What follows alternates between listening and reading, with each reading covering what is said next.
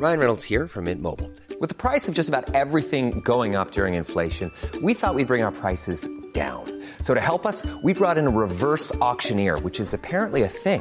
Mint Mobile unlimited premium wireless. Ready to get 30, 30, bit to get 30, bit to get 20, 20, 20, bit to get 20, 20, bit to get 15, 15, 15, 15 just 15 bucks a month. So, Give it a try at mintmobile.com slash switch.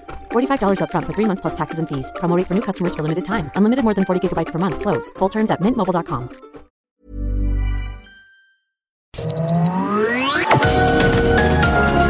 Heraldo Media Group presenta Sergio Sarmiento y Lupita Juárez. Información veraz y oportuna con un toque personal y humano. Por El Heraldo Radio, donde la H suena y ahora también se escucha.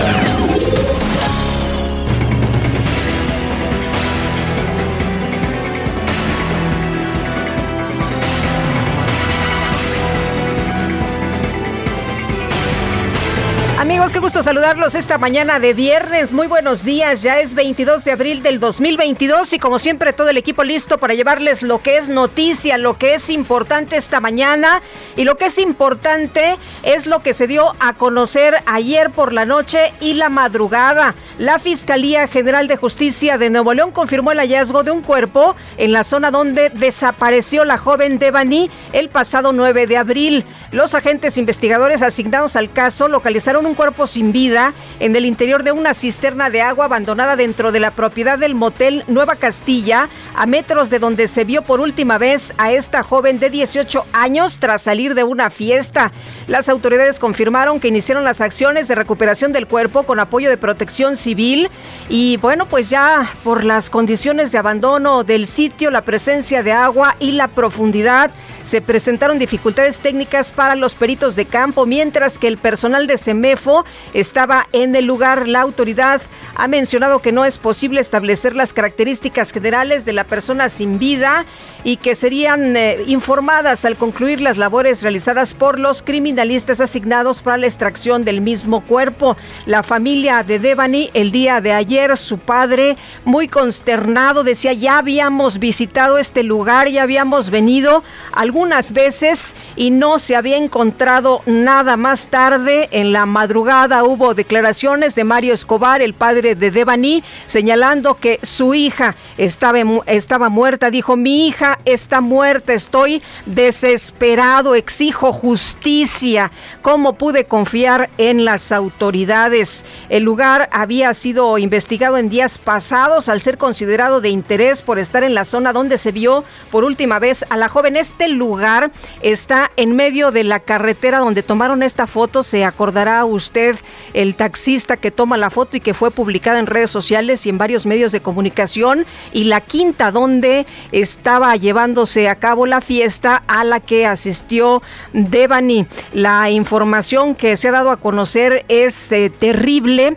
porque en este en esta búsqueda de la joven eh, Devani, fíjese usted lo que ha ocurrido. El hallazgo de seis cuerpos, siete con el de ayer que tendría que ser confirmado por el pues eh, las pruebas de ADN, pero el papá de Devani, el papá de, De- de Devani ayer por las características de, de los objetos personales y por la ropa, pues él dice que el cuerpo encontrado sí pertenece a su hija, el corazón destrozado, decía, de mi esposa y mío, porque pensábamos que la íbamos a localizar con vida. Le tendremos más detalles, por supuesto, de esta, de esta terrible información. Y bueno, por otra parte, le quiero comentar a usted que el sistema electoral goza de buena salud y cuenta con la confianza de la ciudadanía, por lo que no es indispensable una reforma como lo plantea el gobierno federal, así lo aseguró el presidente del INE, Lorenzo Córdoba. El consejero rechazó que esté en riesgo la elección presidencial de 2024 si no se lleva a cabo esta reforma, como lo demostró la realización de la revocación de mandato. El ejercicio se organizó es decir, nuestro sistema electoral aguanta incluso las tensiones a las que fue sometido. Así que si me preguntan si no hay reforma electoral, ¿está en riesgo la elección del 2024? La respuesta es clara, tajante, contundente. De ninguna manera es lo que dice Lorenzo Córdoba expuso que las elecciones federales de 2021 han sido desde el punto de vista operativo técnico del funcionamiento de los sistemas y en términos de respuesta ciudadana el mejor proceso electoral de la historia. El sistema electoral mexicano Creo que funciona y funciona bien. Los datos ahí están. Tenemos un sistema fuerte, robusto, que sin lugar a dudas es mejorable en muchos aspectos, pero sigue siendo un punto de referencia mundial, lo que dice el consejero presidente del Instituto Nacional Electoral. Bueno, y por otra parte, ¿qué tal el uso del cubreboca? El día de ayer eh, se dio a conocer en Nuevo León que el uso de cubreboca será opcional en espacios cerrados. Y bueno, pues eh, esta información ayer generó muchos comentarios a partir del 24 de abril, excepto en sitios como hospitales, escuelas, guarderías, transporte público, aeropuertos, centrales camioneras, farmacias, iglesias, es lo que informa el gobernador del estado, Samuel García. Yo no sé usted, pero yo todavía me siento un poco nerviosa si no uso el cubrebocas en lugares donde hay mucha gente, en lugares eh, que, todavía no me atrevería a quitármelo. Pero bueno, pues esta es la decisión. Samuel García añadió que Nuevo León será la primera entidad en México que anuncia la medida que es eh, cubrebocas opcional, porque siempre han ido adelante con las políticas públicas, como por ejemplo fueron los primeros en llevar a cabo la vacunación transfronteriza de niños de 5 a 14 años. El mandatario explicó que el Comité de Salud Estatal avaló este uso opcional de cubrebocas en sitios cerrados y que la medida se tomó por el bajo nivel de contagios, hospitalizaciones y fallecimientos por COVID-19, además de que la entidad acumula siete semanas con el semáforo epidemiológico en verde.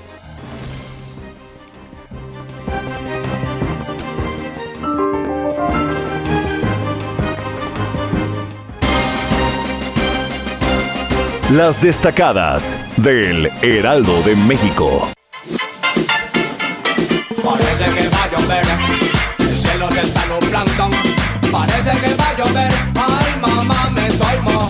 Oye, qué lluvia, tormenta, la de ayer, ¿verdad? Con granizo, con eh, rayos y centellas y de todo un poco, qué barbaridad. Pero qué tal, Lupita, qué tal ¿Cómo las estás? imágenes que veíamos ayer. Oye, yo ayer posteo una foto padrísima de un sol impresionante en el atardecer que yo estaba disfrutando con mucho calor y a los cinco minutos, bueno, de un momento a otro te cambia la vida, te cambia el escenario. el calor. Se puso todo nublado. el calorón y uno, y uno no trae el paraguas no, y de repente tormenta. 3, 2, 1, los truenos, la- el, granizo. El gra- la lluvia muy la gente fuerte. Que, se, que se quedó ahí en la carretera que decía, oigan, pues el granizo no me deja pasar, ¿qué hacemos?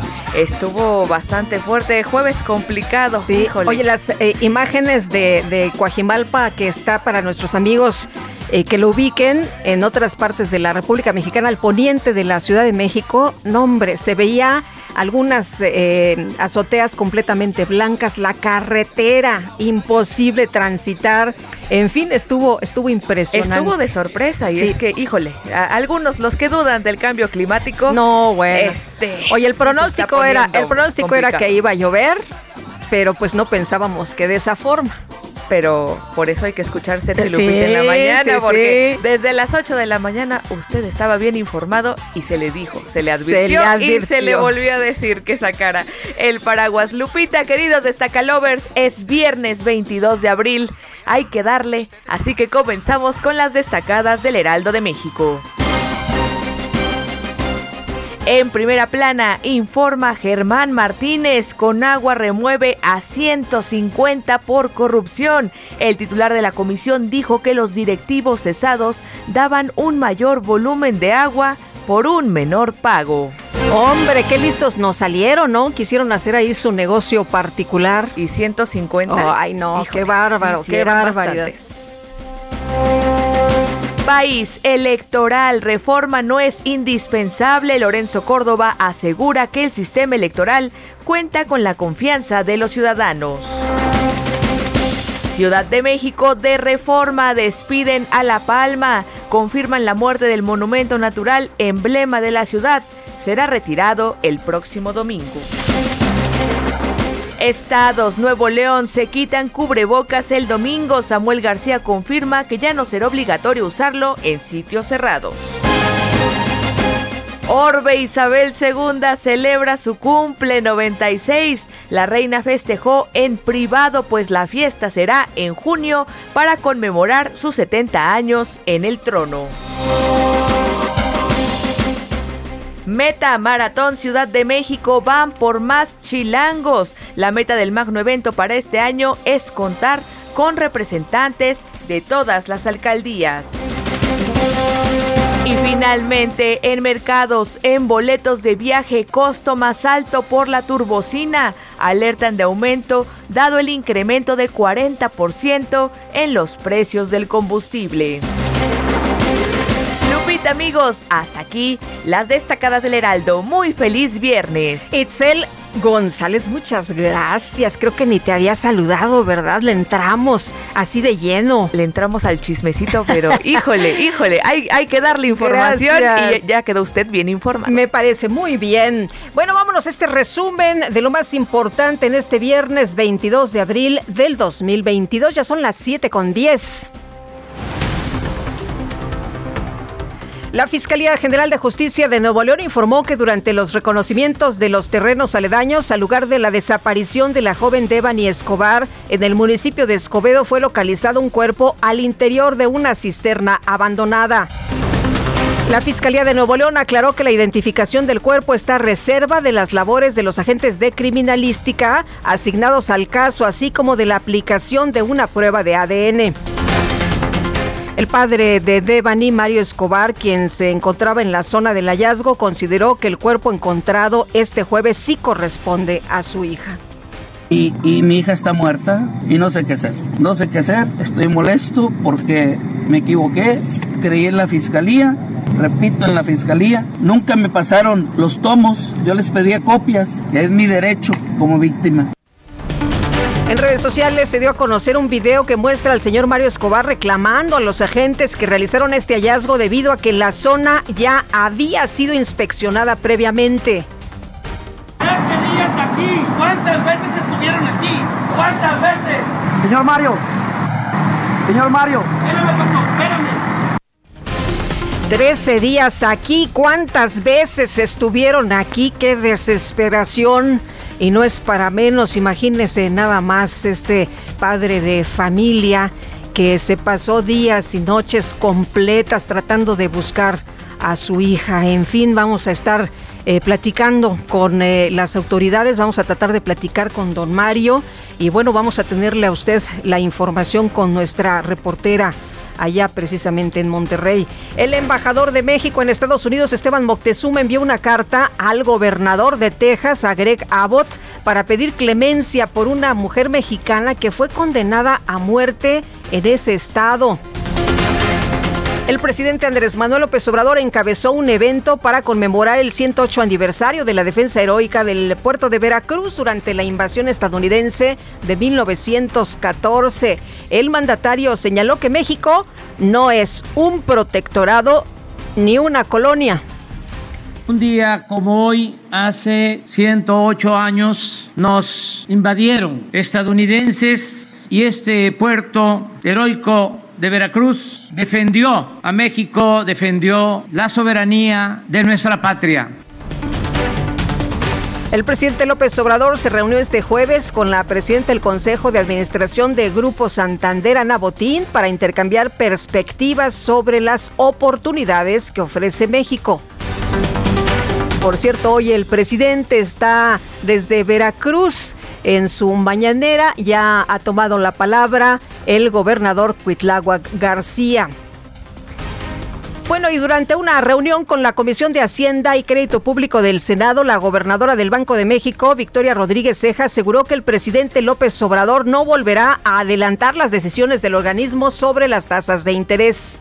El Ejecutivo, el señor presidente, fue muy claro en su explicación. Él eh, dio todos los elementos eh, de cómo eh, ocurrieron las cosas y, bueno, pues hizo una reflexión pública, dio una disculpa pública eh, no solamente a una servidora, sino a todos los miembros de la Junta, eh, cosa que le agradecimos y también algunos otros eh, participantes de la Junta de Gobierno lo han señalado.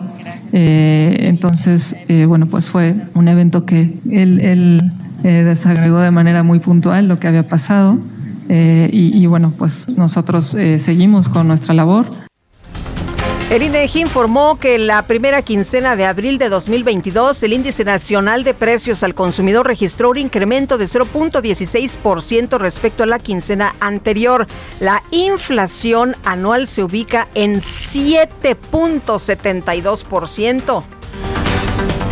En un comunicado, los artistas y activistas que conforman el movimiento Sélvame del Tren aceptaron la propuesta del presidente López Obrador de reunirse en Palacio Nacional para hablar sobre el impacto ambiental de la construcción del tren y es que lo habían invitado a que se diera una vueltecita al presidente ahí en el tramo 5 este del tren Maya. Le dijeron, pues venga para que revise ¿no? la zona, para que conozca cuál es el impacto de la destrucción que se ha estado llevando a cabo en este lugar y el presidente dijo, no, pues yo no voy a entrar a su juego, ¿eh? Estos son temas políticos, no me voy a prestar a esto. En todo caso, pues que los... Em, eh, pues ahí los ejidatarios sean mis representantes. Y además dijo, bueno, si quieren, los puedo recibir en Palacio Nacional.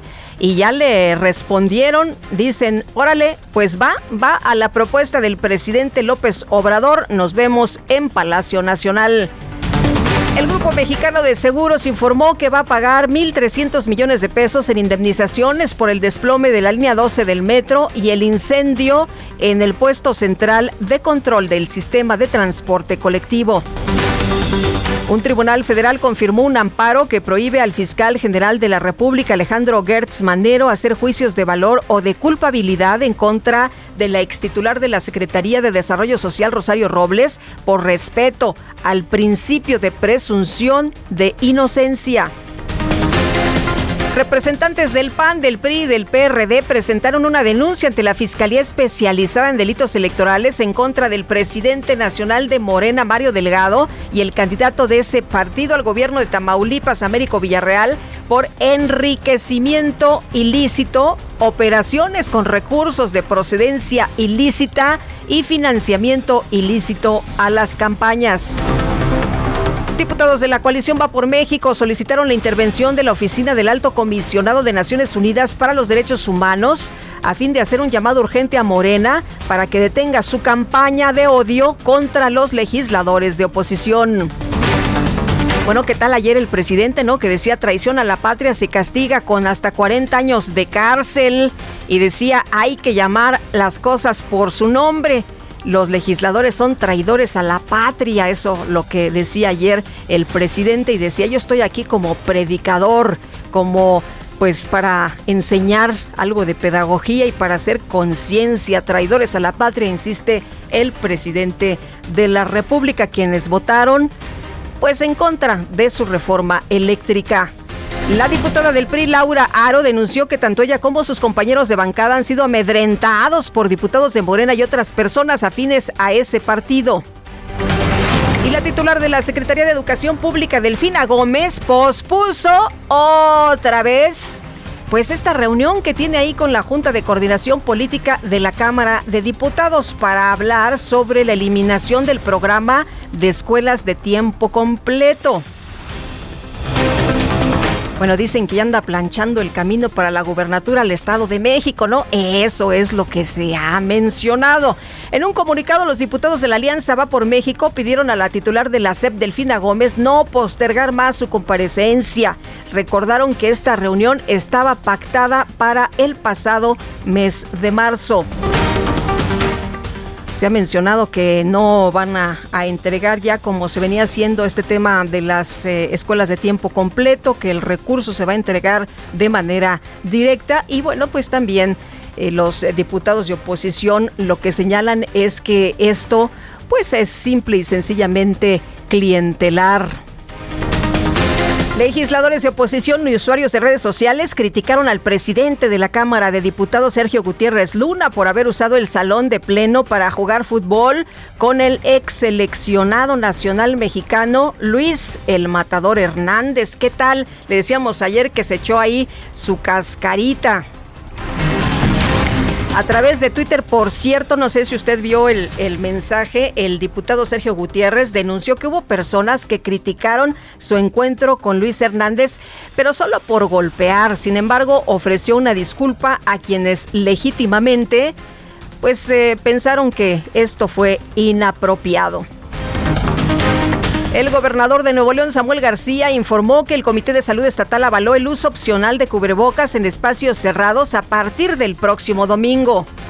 El Comité de Seguridad en materia de salud nos avaló el uso opcional del cubrebocas en espacios abiertos y en espacios cerrados, con un solo lineamiento. Sigan promoviendo la vacunación. Vacúnense vacúnense y no dejen de vacunarse.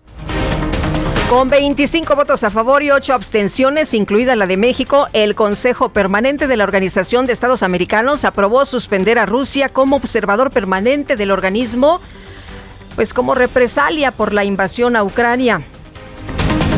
El gobierno de los Estados Unidos anunció que no va a brindar asilo a los ucranianos que lleguen a su territorio a través de la frontera con México. El presidente de los Estados Unidos, Joe Biden, confirmó el envío de otros 800 millones de dólares en ayuda militar a Ucrania. El gobierno de Rusia prohibió el ingreso a su territorio de 29 personalidades estadounidenses, entre ellas, ¿quién cree usted? La vicepresidenta Kamala Harris y el fundador de Facebook, Mark Zuckerberg, como respuesta a las sanciones occidentales impuestas a Moscú. Las autoridades de Honduras extraditaron a los Estados Unidos al expresidente Juan Orlando Hernández para que enfrente los tres cargos relacionados con narcotráfico. Este jueves se reunieron funcionarios del Departamento de Estado de la Unión Americana y del Ministerio de Relaciones Exteriores de Cuba para sostener conversaciones de alto nivel sobre migración. Y en información de los deportes, la selección mexicana de fútbol dio a conocer su convocatoria de jugadores para el partido del próximo miércoles contra Guatemala.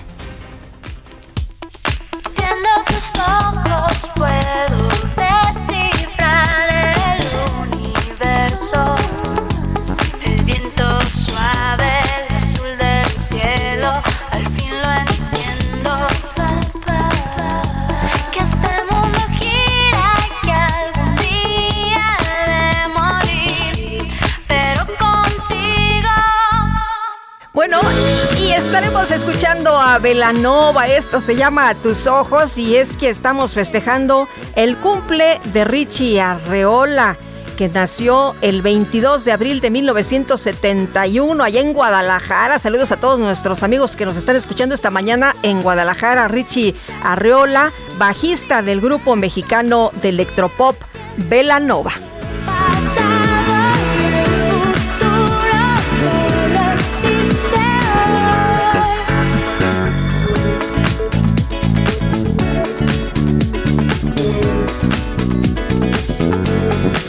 Con la información de Mario Miranda esta mañana. ¿Qué tal, Mario? Muy buenos días.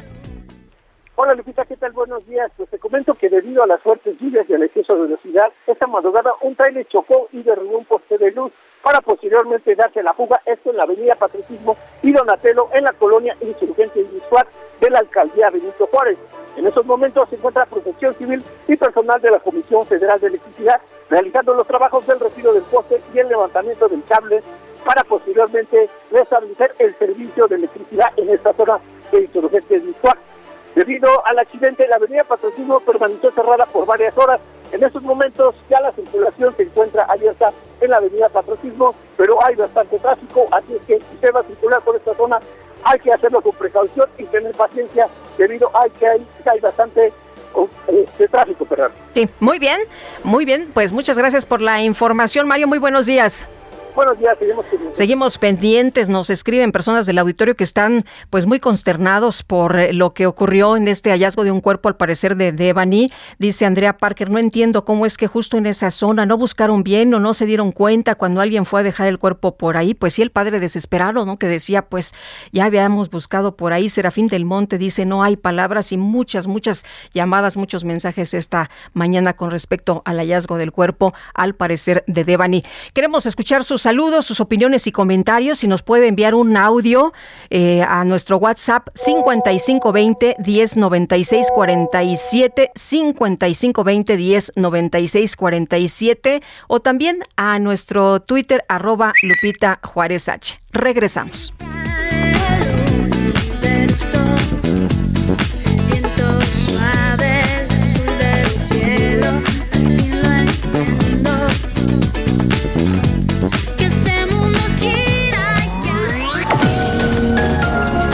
Sergio Sarmiento y Lupita Juárez quieren conocer tu opinión, tus comentarios o simplemente envía un saludo para ser más cálida esta mañana. Envía tus mensajes al WhatsApp 5520 109647.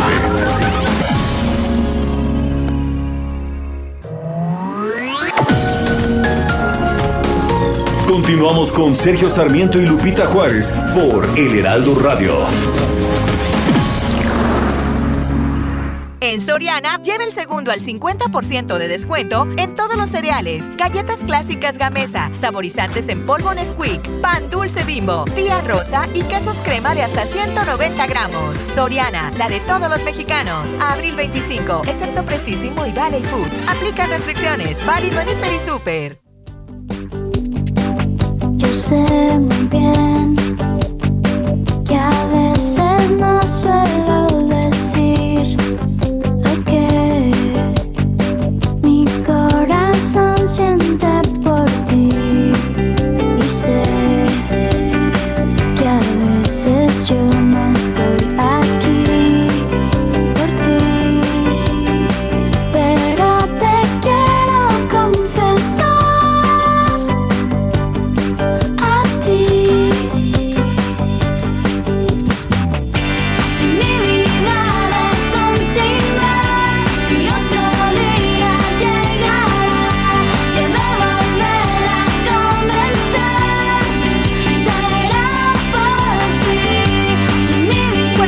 Escuchando a Velanova por ti, esta banda que se formó con chavos de Jalisco y que siempre dijeron y confesaron su amor por la música desde que eran chiquitillos. Así que hoy estamos escuchando a Velanova La Razón porque festejamos el cumple de Richie Arreola, bajista de este grupo mexicano, pues muy exitoso. Y nos enlazamos a la conferencia del presidente López Obrador. En estos momentos toma la palabra eh, el presidente. Hace unos minutos eh, eh, dejó el micrófono el subsecretario de Seguridad Pública, Ricardo Mejía. Ya habló el gobernador Cuitlago García, también el secretario de Marina. Y vamos a escuchar. La siguiente lámina, la vista trasera e imágenes satelitales del motel Nueva Castilla, en donde se localizó el cuerpo de Devani.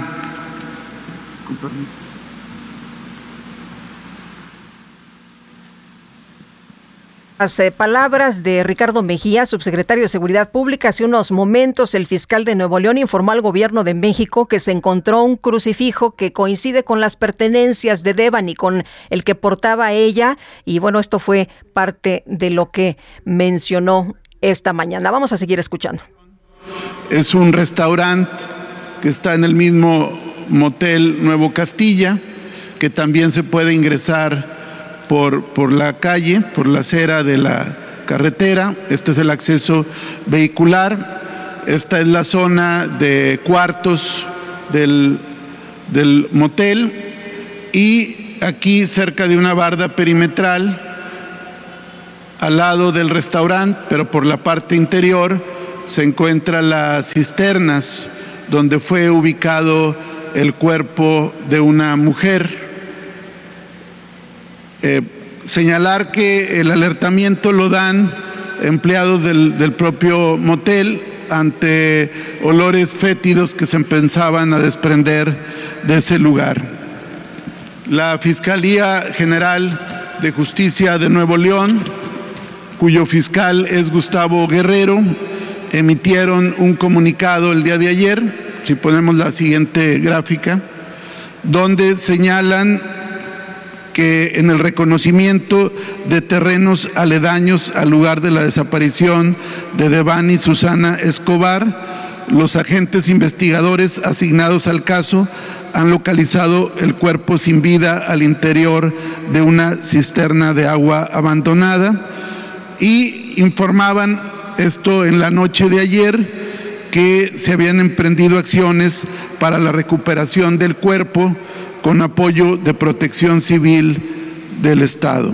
Bueno, pues ahí lo que dijo Ricardo Mejía, subsecretario de Seguridad Pública. Estaremos regresando con toda la información, más detalles. Por lo pronto, pues hay algunas fuentes que señalan que el cuerpo hallado en esta cisterna en el motel Nueva Castilla, en la carretera Nuevo Laredo, corresponde al de la joven Devani Escobar. Pues su vestimenta es la que ella portaba, la que ella usaba el día que desapareció. Y bueno, su padre esta madrugada decía que pues su hija está muerta, ¿no? Que su hija está muerta, que él está estaba desesperado, que no sabía qué hacer. Y en la cuenta de, eh, de Instagram hay un mensaje en el que se puede leer, gracias a todos los que colaboraron en la búsqueda de nuestra amada Devani. Con el corazón destrozado, les pedimos alzar una oración en su nombre para que brille para ella la luz perpetua. Esta es pues eh, la imagen tan tremenda después de 13 días, gritaba el papá el día de ayer, no, 13 días, ya estuvimos aquí, ¿por qué no lo habían encontrado? ¿Por qué no se dieron cuenta antes? Y bueno, faltan hacer eh, pruebas de ADN, pero para el padre, para el padre de Devani, para don Mario Escobar, esta es su hija, este es el cuerpo de su hija. Y vámonos con Misael Zaval esta mañana. El secretario de Gobernación, Adán Augusto López Hernández, tuvo una reunión con el presidente de la Junta de Coordinación Política del Senado, Ricardo Monreal Ávila, para tratar los pendientes legislativos del presidente López Obrador. Misael, cuéntanos, buenos días. Lupita, buenos días. Efectivamente, pues al concluir este encuentro entre el secretario de Gobernación, el senador Monreal eh, Ávila, afirmó que se abordaron las reformas pendientes del Ejecutivo Federal, sobre todo la electoral y la Guardia Nacional, que serán pues, reformas constitucionales que estaría enviando el Ejecutivo Federal, ya sea eh, al Senado de la República o a la Cámara de Diputados. El senador Monreal dijo que fue una conversación amplia sobre el final del periodo ordinario de sesiones y respecto a algunas iniciativas que están pendientes, entre ellas la reforma electoral y la Guardia Nacional.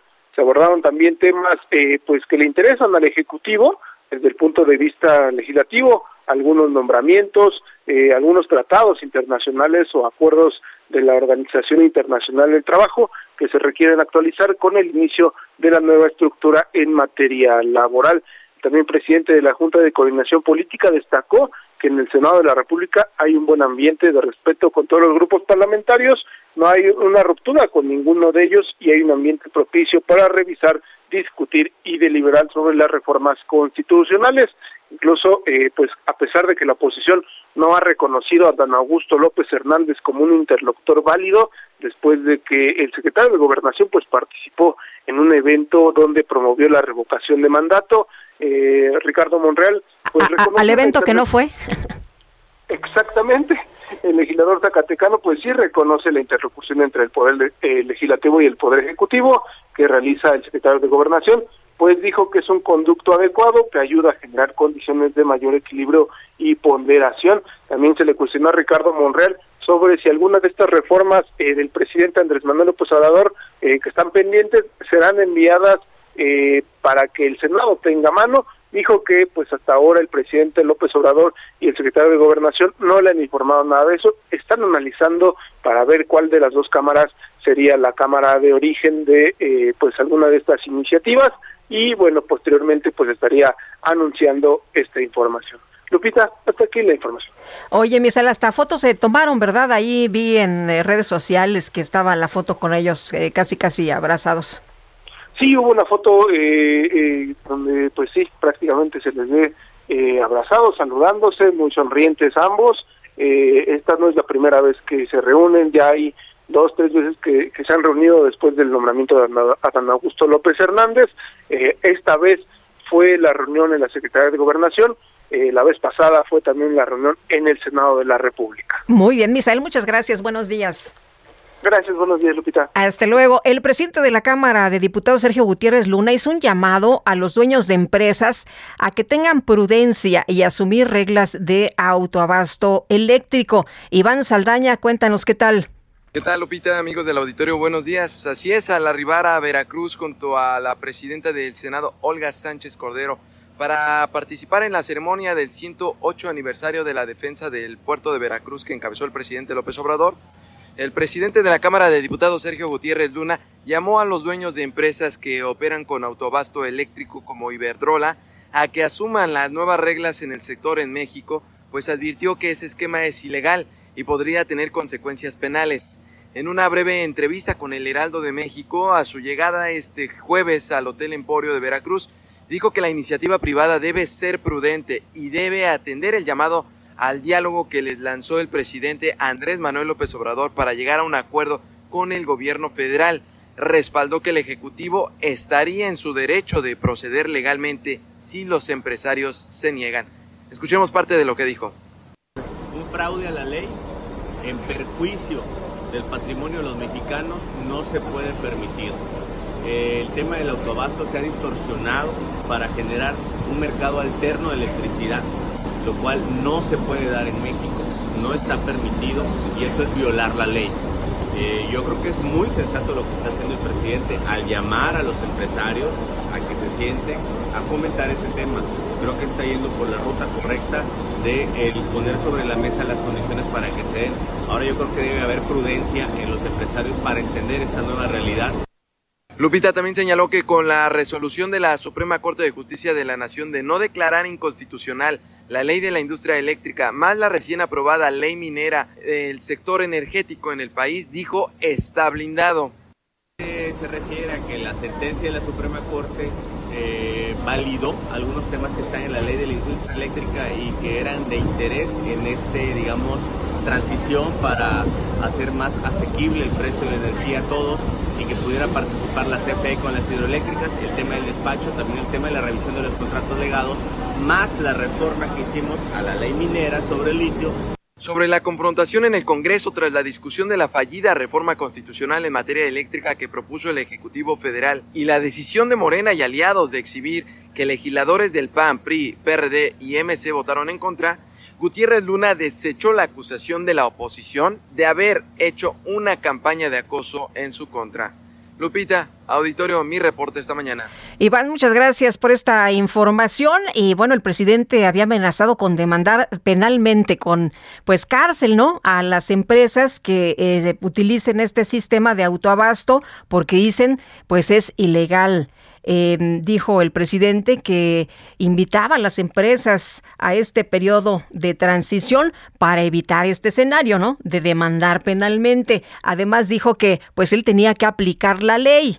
¿Se acuerdan que hace unos días decía que no me vengan con ese cuento de que la ley es la ley? Bueno, pues ahora dice que sí, que se tiene que aplicar la ley y que no se va a hacer de la vista gorda. Ayer se inauguró el seminario Los desafíos de la democracia a 45 años de la reforma política de 1977, en donde políticos, académicos y consejeros electorales advirtieron que la reforma electoral será un peligroso retroceso en la consolidación de la democracia. Adelante, Jorge Almaquio.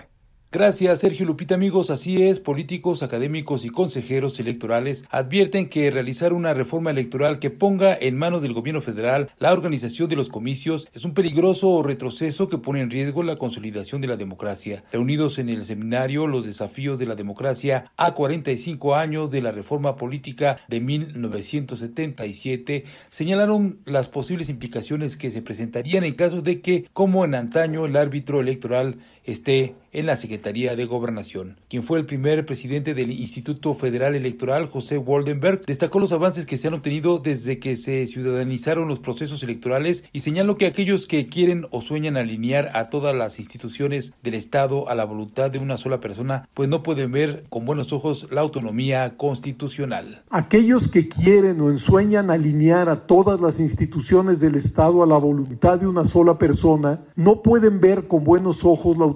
constitucional que es connatural a diferentes instituciones. Recordemos que la democracia no solo supone elecciones auténticas, sino un poder regulado, fragmentado, vigilado y mecanismos para que los ciudadanos defenderse de los eventuales accesos de las instituciones estatales. Ciro Murayama, consejero del INE, recordó lo que pasaba cuando la Comisión Federal Electoral la constituía la mayoría del Partido Revolucionario Institucional sin garantías de imparcialidad. ¿Y qué produjo un árbitro alineado con el gobierno? Produjo una enorme crisis política en una elección donde no hubo garantías de imparcialidad, de respeto a la ley, de limpieza. Se empezó desde la manipulación del padrón electoral.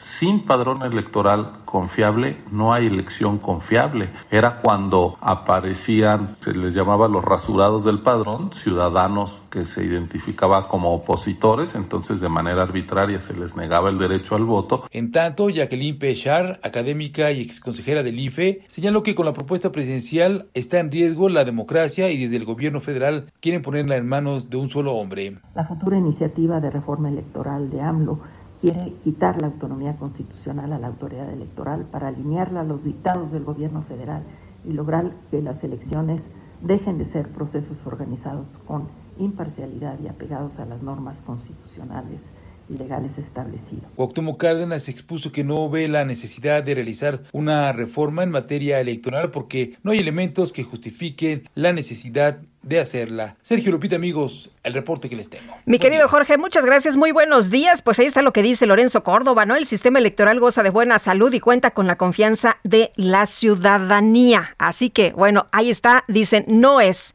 indispensable esta reforma que sí quiere y que promueve el presidente López Obrador. Son en este momento las 7 de la mañana con 45 minutos.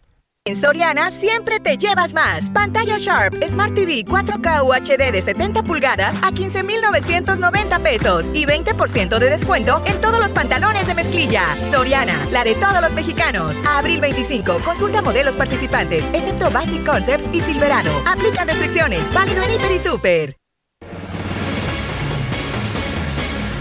Bueno, pues ayer el presidente insistió en su conferencia mañanera que hay que señalar con nombres y apellidos, que se tiene que informar al pueblo, que se conozcan los traidores a la patria, aquellos legisladores que votaron en contra de la reforma eléctrica. Vamos a platicar con Mariana Gómez del Campo, diputada federal por el PAN. Mariana, ¿cómo estás? Qué gusto saludarte. Buenos días.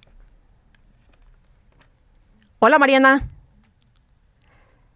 se nos cortó la comunicación. Bueno, vamos a tratar de restablecer este contacto. El día de ayer, el presidente de la República puso ahí un artículo y bueno, en el que se podía leer que hay pena de prisión de hasta 40 años al mexicano que cometa traición a la patria. Dijo que estos legisladores lo que están haciendo es defender el eh, pues eh, interés de los extranjeros con sus votos. Mariana Gómez del Campo, te recuperamos. ¿Cómo estás? Muy buenos días. Hola Lupita, muy buen día, un gusto saludarte. Igualmente, oye, pues el presidente insiste en eh, reconocerlos o que se les reconozca como traidores a la patria y no solo eso, ayer veíamos que, bueno, pues él ponía que hay pena de prisión hasta de 40 años al mexicano que cometa traición a la patria.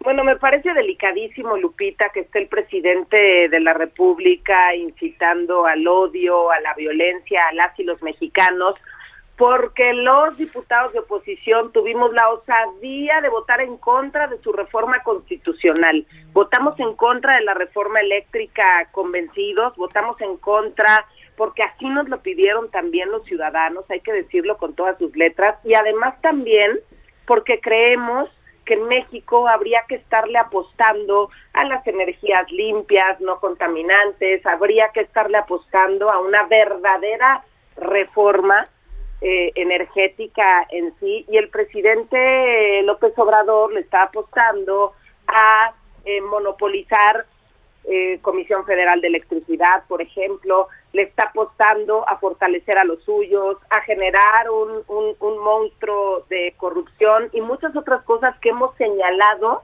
porque va en contra de eh, además va en contra de tratados internacionales. Sí. Oye, Mariana, pero lo que dice lo que dice el presidente es que ustedes con sus votos están defendiendo las ex, a, a, las empresas extranjeras, los intereses que no son de los mexicanos. ¿Tú qué respondes para que la gente pues le quede muy claro qué es lo que ustedes hicieron y qué es lo que ustedes primero votaron? Nosotros, uh -huh. nosotros defendemos a los mexicanos. Nosotros queremos que el recibo de luz le llegue más barato a los mexicanos. Y si tú tienes energías eh, sucias, si tú tienes, si tú no, si tú no logras eso, jamás va a llegar el recibo de luz más económico para las familias mexicanas. Por supuesto que no somos traidores a nada, los únicos traidores son ellos porque han dejado a los niños sin medicamentos, porque los hospitales están en pésimas condiciones, porque les quitaron el seguro popular a 55 millones de personas y puedo aquí enumerar una lista una lista que los verdaderamente sí los hace traidores. Pero más allá de eso, yo creo que no podemos caer en el discurso de odio también de este lado, sino decirle a la gente, nosotros trabajamos por ellos, hicimos todo para detener reformas constitucionales que de entrada pisotean la uh -huh. constitución cada que les da la gana, uno, dos, reformas constitucionales que no son para todos los mexicanos, sino para beneficiar a unos cuantos, todos saben que el círculo más cercano al presidente se ha enriquecido, hay mucha corrupción, esa es la realidad, y hoy querían utilizar a la CFE para seguir engordando esta corrupción, esta uh -huh. burocracia. Acudimos ayer a las oficinas del representante en México de la Oficina del Alto Comisionado de las Naciones Unidas para los Derechos Humanos, don Guillermo Fernández,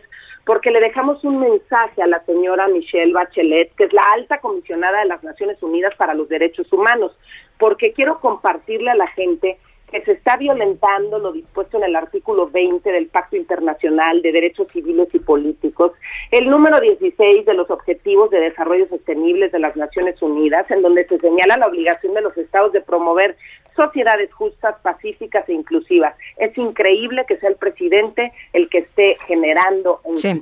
Oye, Mariana, odio, el, el, presidente... Segunda, el, la dirigencia de Morena, además. Eh, el, bueno, es la dirigencia de Morena, eh, la secretaria general de, de Morena también, Citlali Hernández. Decía ayer el presidente que no es campaña en contra, que él lo está haciendo como una contribución de informar al pueblo, como algo de pedagogía, ¿no? Para, para decirle al pueblo, pues, quién, quién votó en contra y mostrárselo a, a, a, la gente y además que él tiene un papel de predicador. Eh, ¿Qué opinas de esto?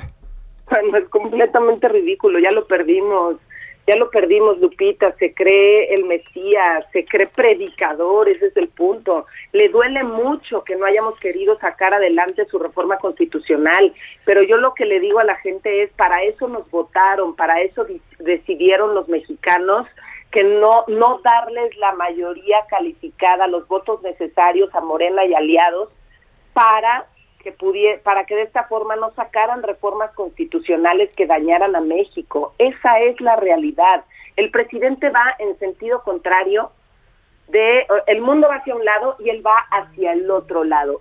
Le digo a la gente, él le apuesta a las energías fósiles, él le apuesta a las energías contaminantes, él le apuesta a violentar tratados internacionales y quedar pésimo con decenas de países y además tenerles que pagar un dineral porque hay contratos corriendo. Él no le apuesta tampoco a la generación de empleos, no le apuesta a las inversiones.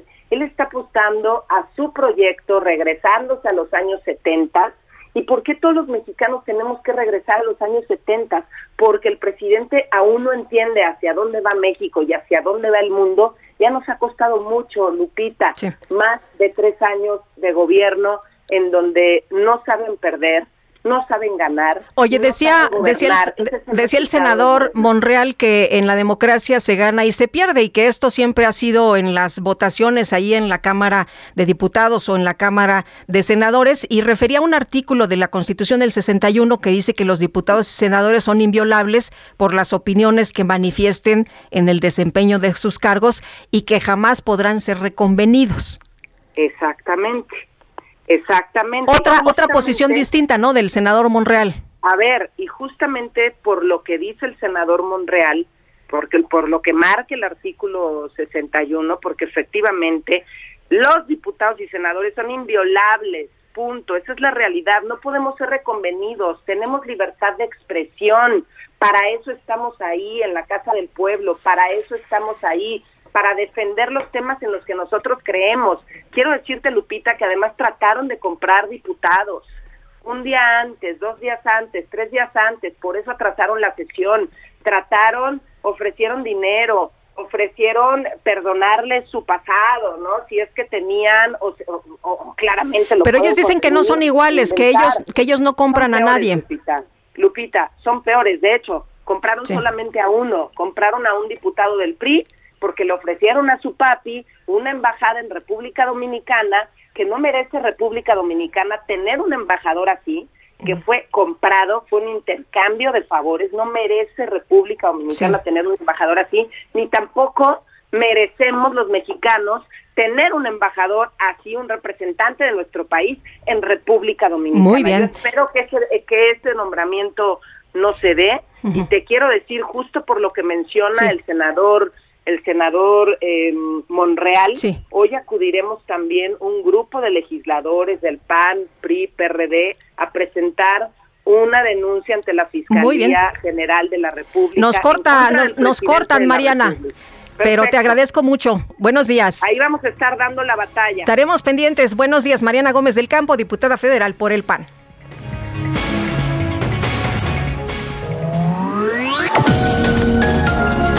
Sergio Sarmiento y Lupita Juárez quieren conocer tu opinión, tus comentarios o simplemente envía un saludo para ser más cálida esta mañana.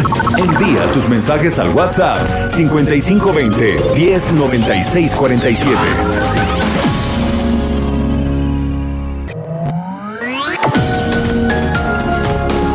Continuamos con Sergio Sarmiento y Lupita Juárez por El Heraldo Radio.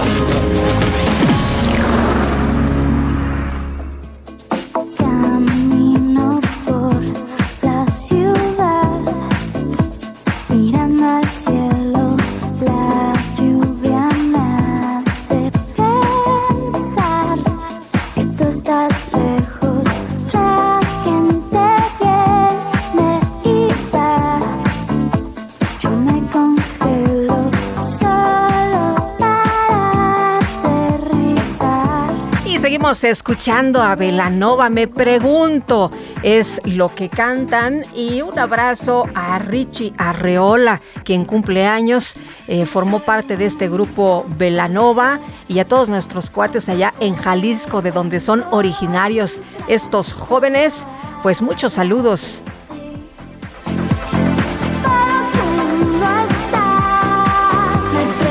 Vámonos a los mensajes. Amy Shehoa dice, basta de ser consideradas animales de trabajo o ganado de carne. Hemos tocado fondo y es hora de responder con lo que haga falta. Justicia para Devani. Saludos muy triste esta mañana, efectivamente. Muy triste esta mañana. Sandra L. Olivas nos dice qué tristeza, qué impotencia y qué desesperación. Mauro Fragoso nos comenta qué desgracia, que en paz descanse y pronta resignación a la familia y tanto gobierno estatal y federal mostrando su incapacidad neta. No merecemos esto como sociedad. Pues no, no nos los merecemos. Fíjese cuántas mujeres en la búsqueda de Devani. ¿Sabe usted cuántos cuerpos se encontraron? Seis mujeres, imagínense nada más de lo que estamos hablando, qué pasa en este país. Y no nada más las mujeres, estamos hablando de niños, de niñas, de hombres, casi cien mil, casi cien mil personas desaparecidas, muertas en este país. Inaudita, sin duda, la violencia en México. Y nos dice otra persona del auditorio, Rodolfo Contreras desde Querétaro Cinematográfico, viernes Segalmex, otra muestra de lo ineficiente que es el Estado administrando. La tercera realidad nos muestra una y otra vez, Rodolfo Contreras lo comenta para, pues, eh, para que lo reflexionemos esta mañana, ¿no? Ineficiente eh, que es el Estado administrando, es lo que nos dice. Lourdes González Hernández, buenos días Lupita, me encanta oírla, sus comentarios muy certeros, buen fin de semana y viernes del libro. Es día del libro, no nada más es viernes del libro. Mañana es día del libro, sí, ¿verdad? Es mañana. Y hoy algunos festejan el libro y la rosa, me parece, ahí en la UNAM. Y nosotros, nosotros también lo festejamos, a nosotros nos encantan los libros, nos gusta mucho leer. Yo le quiero recomendar El infinito en un junco de Irene Vallejo, que habla de la invención de los libros. Está realmente está muy bueno y vale muchísimo la pena que usted lo pueda leer. Israel Lorenzana, vámonos a las calles. ¿Qué pasa esta mañana? Muy buenos días. Lupita, muchísimas gracias. Un gusto saludarte esta mañana. Pues fíjate que se registró movilización por parte de elementos de la Secretaría de Seguridad Ciudadana, exactamente aquí a la altura de la estación del Metro Hidalgo de la línea 2. Es el Paseo de la Reforma y Avenida Hidalgo, donde, bueno, pues se registró una riña aquí a las afueras de la estación del metro. Una persona resultó lesionada con una arma punzocortante. Llegaron elementos policíacos, ya está detenido el agresor. Y bueno, la buena noticia es que la circulación no se ve afectada para nuestros amigos que se desplazan a través de la Avenida México Tenochtitlan con dirección hacia el Paseo de la Reforma. Únicamente precaución, tenemos la movilización policial. Lupita, la información que te tengo esta mañana. Israel, muchas gracias. Buenos días. Hasta luego. Hasta luego. Y vámonos al clima.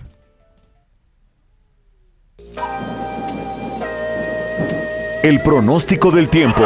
Sergio Sarmiento y Lupita Juárez. Quique, ¿no tienes unos granizos, unos rayos, unas centellas? Vámonos con Jesús Carachure, meteorólogo del Servicio Meteorológico Nacional de la Conagua. Jesús, ¿cómo estás? Muy buenos días. Hola Lupita, buenos días, eh, muy buenos días al auditorio que nos escucha. Pues sí, caray, ayer se nos cayó el cielo aquí en la Ciudad de México. Eh, había, sí estaba eh, pronosticada la lluvia, aunque no en esa cantidad, había probabilidad de de actividad eléctrica y caída de granizo, pero bueno, sí, realmente... Oye, estuvo durísimo por allá en Coajimalpa, no sabes, me mandaban un montón de fotografías, de hecho todavía me siguen mandando fotos esta mañana de cómo todas las calles, las vialidades, las azoteas, los jardines, todo estaba cubierto de blanco después de esta granizada y llovió toda la madrugada, ¿eh?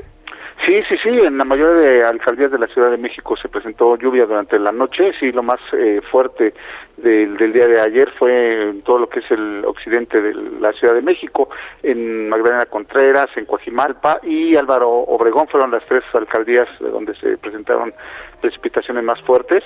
Continuaron las lluvias durante todo el fin de semana, eh, afortunadamente, bueno, digo, ya hacía falta un poquito de lluvia, ya no en esta cantidad como se presentaron el día de ayer, pero sí seguirán las precipitaciones, no solo aquí en la Ciudad de México, sino ya en algunos estados de la República se están presentando precipitaciones, ya eh, pues cambió un poquito la condición de días pasados, eh, donde se, eh, lo que predominó fue la onda de calor, que lo vimos pues prácticamente dos semanas con temperaturas muy elevadas, eh, ambiente seco, ya te repito, eh, las condiciones cambian a partir, bueno, de, de, de hace un par de, días que se empezaron a, presentar precipitaciones.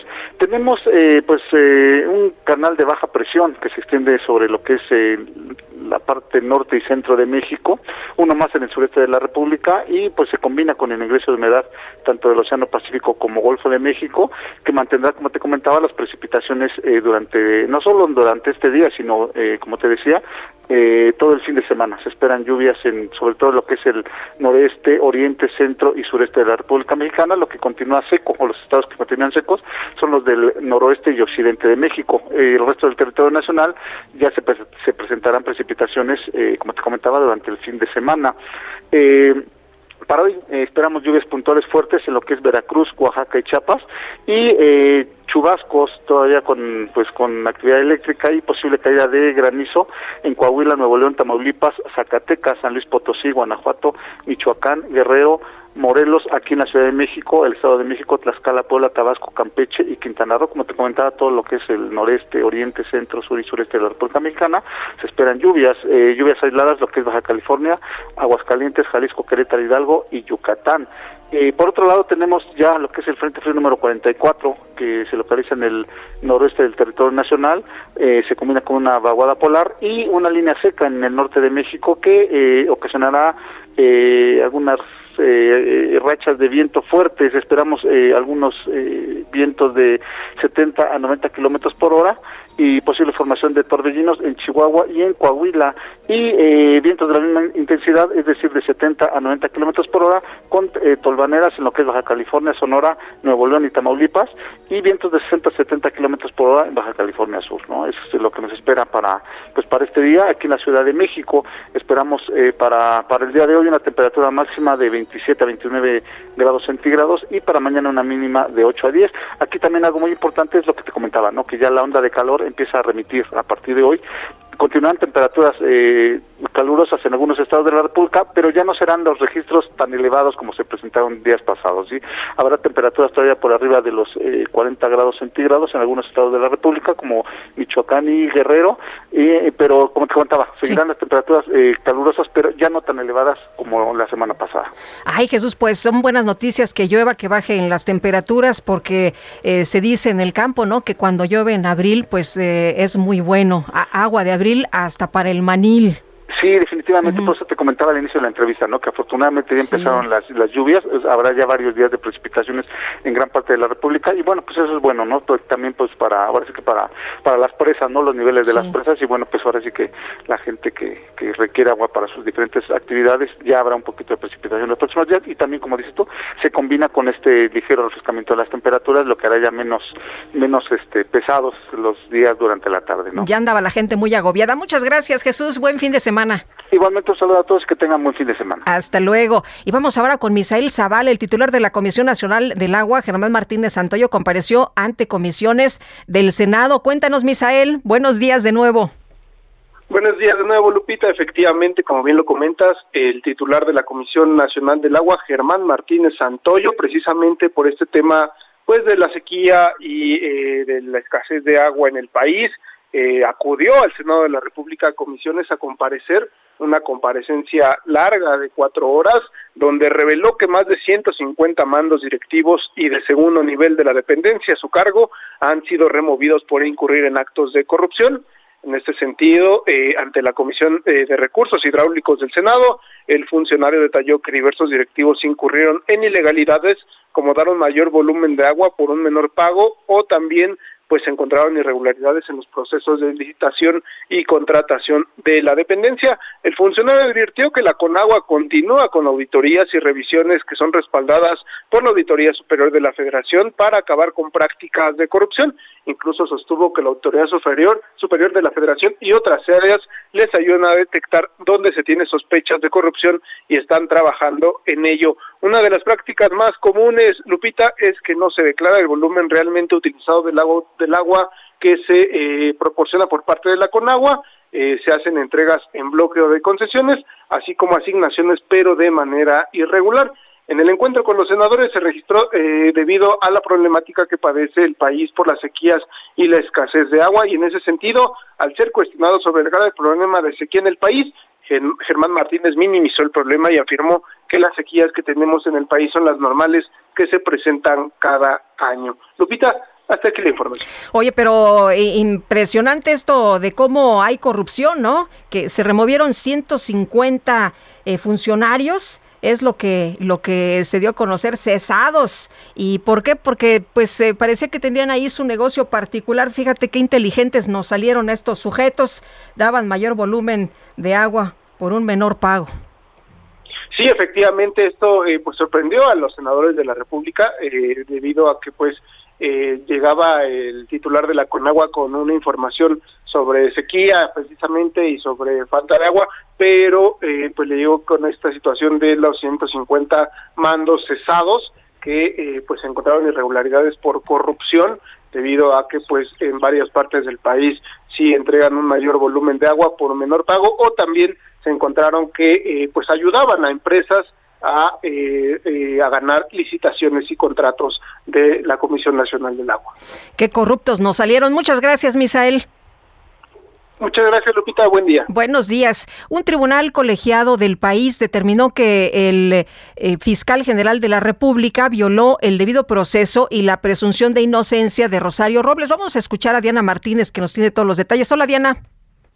Así es, Sergio Lupita, muy buenos días. Magistrados federales confirmaron que el fiscal general de la República, Alejandro Gertz Manero, no puede hacer declaraciones sobre la probable culpabilidad de la exsecretaria de Desarrollo Social, Rosario Robles. El juez tercero de Distrito de Amparo en materia penal concedió en 2021 la protección de la justicia federal a Robles, quien aseguró que el fiscal violó su presunción de inocencia y el debido proceso al declarar el 12 de agosto de 2020 en un del Colegio de México que el exdirector de Pemex, Emilio Lozoya, estaba dispuesto a colaborar y ella no. La defensa de Robles informó que el noveno Tribunal Colegiado eh, Penal en la Ciudad de México validó por unanimidad la sentencia del juez que otorgó el amparo. La exfuncionaria señaló en su cuenta de Twitter, que es administrada por su hija Mariana Moguel, que el Tribunal Federal confirma la confianza que tiene Robles en el Poder Judicial, ya que le dio la razón de que el fiscal violó su presunción de inocencia y el debido proceso, lo que implica un paso más hacia su libertad. Javier Sánchez, abogado de la imputada, aseguró que la resolución de este jueves evidencia la indebida intromisión del fiscal en el proceso contra la exfuncionaria y también destacó que la decisión judicial permite demostrar que el Estado mexicano ha tratado de boicotear el debido proceso en el juicio que enfrenta Robles. Muy bien, muchas gracias Diana Martínez. Muy buenos días. Desde temprano le hemos estado señalando a usted las declaraciones del padre de Devani Escobar, el señor eh, Mario, quien pues hace unas horas dijo que su hija estaba muerta, ¿no? Que su hija estaba muerta, que él estaba desesperado. Lo que las autoridades han señalado es que hay que pues eh, obtener las pruebas de ADN. Y Daniela García, nos tienes más información. Se cortó la comunicación. Vamos a tener a Daniela García en un momento más. Ella ha estado muy pendiente de lo que ha ocurrido en las últimas horas con el caso de Devani Escobar. Daniela, pues vimos a su padre muy desesperado. Las autoridades han señalado que por lo menos hay que esperar ocho días para pues hacer las pruebas de ADN, pero la familia parece que pues eh, ya está eh, señalando que el cuerpo que encontraron ayer pertenece a su hija. Cuéntanos, buenos días. Hola Lupita, muy buenos días. Pues sí, lamentablemente después de 13 días de búsqueda se localizó anoche un cuerpo en, el, en un motel muy cerca de donde fue vista por última vez Devani. Eh, se confirma pues prácticamente por parte de la familia que se trataría del cuerpo de ella. Han pasado 13 días de búsqueda y finalmente fue localizado el cuerpo de esta chica dentro de una cisterna en un motel a unos metros de donde fue vista por última vez. En esta fotografía, Lupita, que circuló y se viralizó en redes sociales, que captó la atención pues prácticamente de todos los ciudadanos de Nuevo León y también del resto del país. Ayer por la tarde se dio a conocer el hallazgo de un cuerpo dentro de una cisterna que movilizó a las autoridades a esta zona en la carretera Laredo, sede de gran parte de las búsquedas que de Devani en las pasadas semanas. Bueno, la fiscalía confirmó que se trataba de un cuerpo, sin embargo, no fue hasta después de la medianoche que los padres de Devani confirmaron que en efecto se trataba de su hija. Esto, pues después de que Protección Civil y la Fiscalía realizaran durante horas labores de extracción del cuerpo en esta cisterna que tenía cuatro metros de profundidad. Sigue pendiente la confirmación genética, como lo comentabas Lupita, que faltan algunas horas para que puedan tener esa confirmación. Sin embargo, bueno, pues los padres dicen que sí se trata de la joven que fue localizada en esa zona. Hay que mencionarlo también, Lupita. Esta, esta cisterna se encuentra al interior de la propiedad del motel y las teorías de la fiscalía estarían apuntando a que la joven cayó ahí por accidente tras intentar regresar a la fiesta donde se encontraba antes de ser vista por última vez. Pero hay que mencionar también que este lugar había sido ya buscado por las autoridades en dos ocasiones previas y finalmente, bueno, pues regresan este jueves tras una supuesta denuncia por parte de trabajadores que reportaron olores fétidos en el lugar. El padre de Devani, pues sí, habló sobre el tema anoche y condenó que hayan tardado 13 días en localizar el cuerpo de su hija. Vamos a escuchar, Lupita, lo que mencionó el señor Mario, eh, padre de Devani. Y, y, mi hija está muerta y no sé qué hacer. No sé qué hacer, estoy molesto porque me equivoqué, creí en la fiscalía, repito, en la fiscalía. Nunca me pasaron los tomos, yo les pedía copias, que es mi derecho como víctima. Bueno, Lupita, lo que pasa es que la familia, eh, tanto la familia como las autoridades y buscadores voluntarios, pues estuvieron en esa zona durante los últimos prácticamente 12 días realizando búsquedas, se supone que se habían realizado búsquedas dentro de ese motel y es por eso que hay bastante enojo por parte de la población regiomontana y obviamente de la familia que finalmente se haya localizado ahí el cuerpo de la joven. Fue buscada pues por prácticamente toda la población regiomontana y su caso tomó relevancia al darse en el marco de una serie de reportes de desapariciones de mujeres y seguramente pues va a marcar un antes y un después en la vida de los regiomontanos. Hoy se esperan movilizaciones por parte de colectivos feministas y de búsqueda de personas desaparecidas. Este día a las 5 de la tarde hay una movilización frente a la Fiscalía de Justicia. Estaremos muy pendientes porque seguramente se van a sumar más colectivos y más parte de la ciudadanía a exigir justicia a nombre de Devani Escobar. Eh, lo que se vive eh, es una tragedia ya en Nuevo León, en el país en general, pero lo que hemos visto estas últimas eh, semanas, estos últimos días, la verdad es que es de, terror para las mujeres. Devani desapareció hace 13 días, dice su papá, muy consternado, lo escuchamos, enojado, muy, pues muy dolido. Imagínate nada más, ellos tenían la esperanza de encontrar a su hija con vida, ellos decían, nosotros pensamos y sentimos que la vamos a encontrar con vida. Lamentablemente no fue así, pero Daniela, en la búsqueda de Devani han encontrado a seis mujeres. Bueno, seis, seis cuerpos, ¿no? Seis, seis mujeres eh, que, pues que ya no están con nosotros, además de, de Devani, o sea, serían siete en las, en los tan solo en la última semana, en los últimos días. Así es, de hecho, pues Lupita, lo hemos mencionado en este espacio, hay una serie de desapariciones que se han dado últimamente aquí en Nuevo León por parte de, mujeres. Y bueno, sí, durante las búsquedas en diferentes partes, en brechas, en terrenos baldíos, se han localizado cuerpos de mujeres desaparecidas, algunas eh, recientemente y otras todavía no se ha podido confirmar eh, la, la, eh, de quién se trata en, ese, en esos casos. Sin embargo, pues como lo han mencionado algunos colectivos, personas buscadoras, aquí en el estado de Nuevo León, demostraría esto, pues la situación que se vive en el estado de Nuevo León, realmente una situación crítica eh, contra las personas, pero específicamente para las mujeres. Y bueno, hay que recordarlo, Nuevo León tiene siete años con una alerta de género, Lupita, sin embargo, pues parece que las autoridades no han estado eh, tomando acciones para revertirla después de siete años. Daniela, muchas gracias, muy buenos días. Seguimos muy pendientes. Pues una más, sí, ni una más. Siempre se sale, incluso Devani había participado en estas marchas para exigir a las autoridades que no haya más mujeres desaparecidas o asesinadas en este país. Y mire usted lo que seguimos viendo y lo que seguimos viviendo y lo que seguimos enfrentando. ¿Y dónde están las autoridades? México es un cementerio de mujeres, de niños, de niñas, de hombres. Híjole, qué, qué cosa más fuerte, qué terrible y qué desilusión, qué decepción, qué tristeza lo que pasa en nuestro país. Vamos ahora con el Químico Guerra. El Químico Guerra con Sergio Sarmiento y Lupita Juárez. Químico, ¿cómo estás? Buenos días. Híjole, Lupita, pues oyendo esto, sí, como dices, México es un cementerio, qué barbaridad. Ay, sí. Oye, y además la, e, esta joven que, que, pues es una chavita de 18 años que lo único que quería era salir a divertirse, ¿no? Salir a una fiesta y pues parece que eso ya no se puede hacer libremente en México. Sí, nos han incrementado los índices de inseguridad en este país en una forma verdaderamente escandalosa y triste para los para los jóvenes. Pero quiero darles un mensaje de pues eh, de esperanza, de alegría. Yo sé que tenemos todos estos problemas frente a nosotros, pero tenemos también oportunidades extraordinarias participando activamente los ciudadanos con nuestros derechos para pues obligar ¿no? a los que están gobernando a que realmente lo hagan, que no solamente se sirvan ellos mismos, sino que pues trabajen a favor de todos nosotros, sobre todo en la cuestión de la seguridad, pero también hay que pensar en la seguridad eh, alimentaria, en la seguridad climática, cosas que tenemos como retos frente a nosotros y que hoy, pues hoy lo quiero ver desde un punto de vista alegre. Yo sé que el dolor que se siente es, pues no se puede eh, compartir, no se puede realmente eh, dejar de, de pensar en él, olvidar, ¿no? Ahí está ese dolor, pero también tenemos esta esperanza de vida.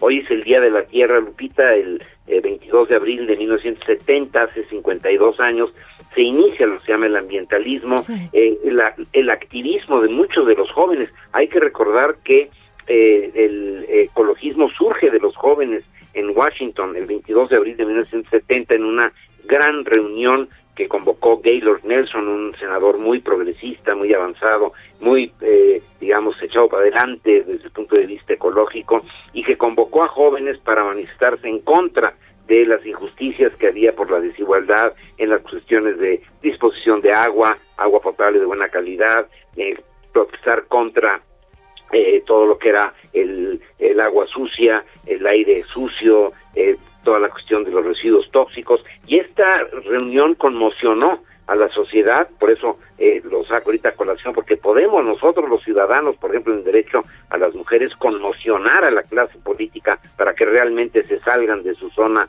de confort, de sus casas grises y de sus eh, no lujos y todo eso, para Pues que sí. realmente... Sí, porque lo único que hacen ellos es eh, apuntar un número más, ¿no? Exactamente, y el político es diferente de nosotros los seres humanos normales, yo lo llamo el homo politicus, es un ser un ser que pues únicamente actúa en base a si le conviene o no le conviene desde el punto de vista de su carrera política, ¿no? Pero nosotros sí tenemos esa conciencia y nosotros sí queremos avanzar en la sociedad. Y hoy Día de la Tierra, pues quería yo eh, hacer este mensaje de vida, de alegría, que frente a todas las turbulencias podemos seguir adelante. Eh, Lupita, el Día de la Tierra es diferente del Día Mundial del Medio Ambiente. El Día Mundial del Medio Ambiente, que es el 5 de junio, es una celebración de gobiernos, pero el Día de la Tierra hoy es el Día de los jóvenes. Los jóvenes lo crearon y sacudieron al mundo en su momento y de ahí surgieron las primeras leyes de aire limpio, de agua limpia en los Estados Unidos. De ahí se convocó a las Naciones Unidas a que realmente Sí. realizaran una conferencia sobre esto. Y tenemos alternativas importantes en cuestión de la seguridad alimentaria, lo he comentado muchas veces con ustedes de la energía Muy bien. y que tengamos esta esta esperanza y esta alegría hacia el futuro, Lupita. Muy bien. Oye, el lunes hablamos de la palmera, ¿no? Sí, vamos a hablar de la palmera. exacto. Bueno, muy bien. Te mando un abrazo, Químico. Buenos días. Igualmente, y buen buen día de la tierra. Hasta luego. Igual, igual, buen día de la Tierra. Nosotros tenemos que hacer una pausa, pero regresamos de inmediato. Le quiero recordar que nuestro número de WhatsApp es el 552010 9647. aterrizar en tu.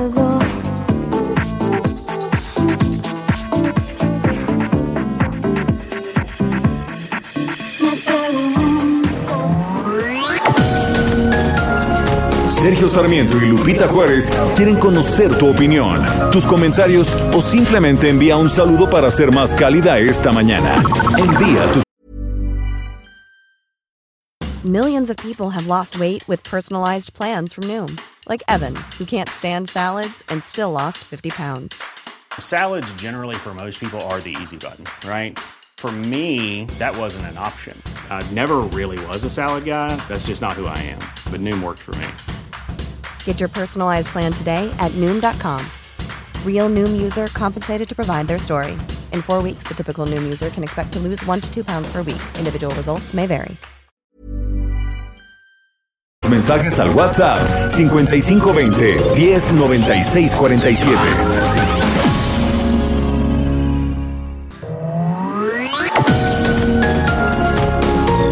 Continuamos con Sergio Sarmiento y Lupita Juárez por El Heraldo Radio. En Soriana, 5x4 en todos los jugos infantiles de hasta 250 mililitros. Y en yogurts bebibles de 250 gramos, marca YoPlate, Lala, Alpura y Danone. O 4x3 en todos los purés de tomate y pastas para sopa. Soriana, la de todos los mexicanos. A abril 25, aplican restricciones. Válido en Hiper y Super.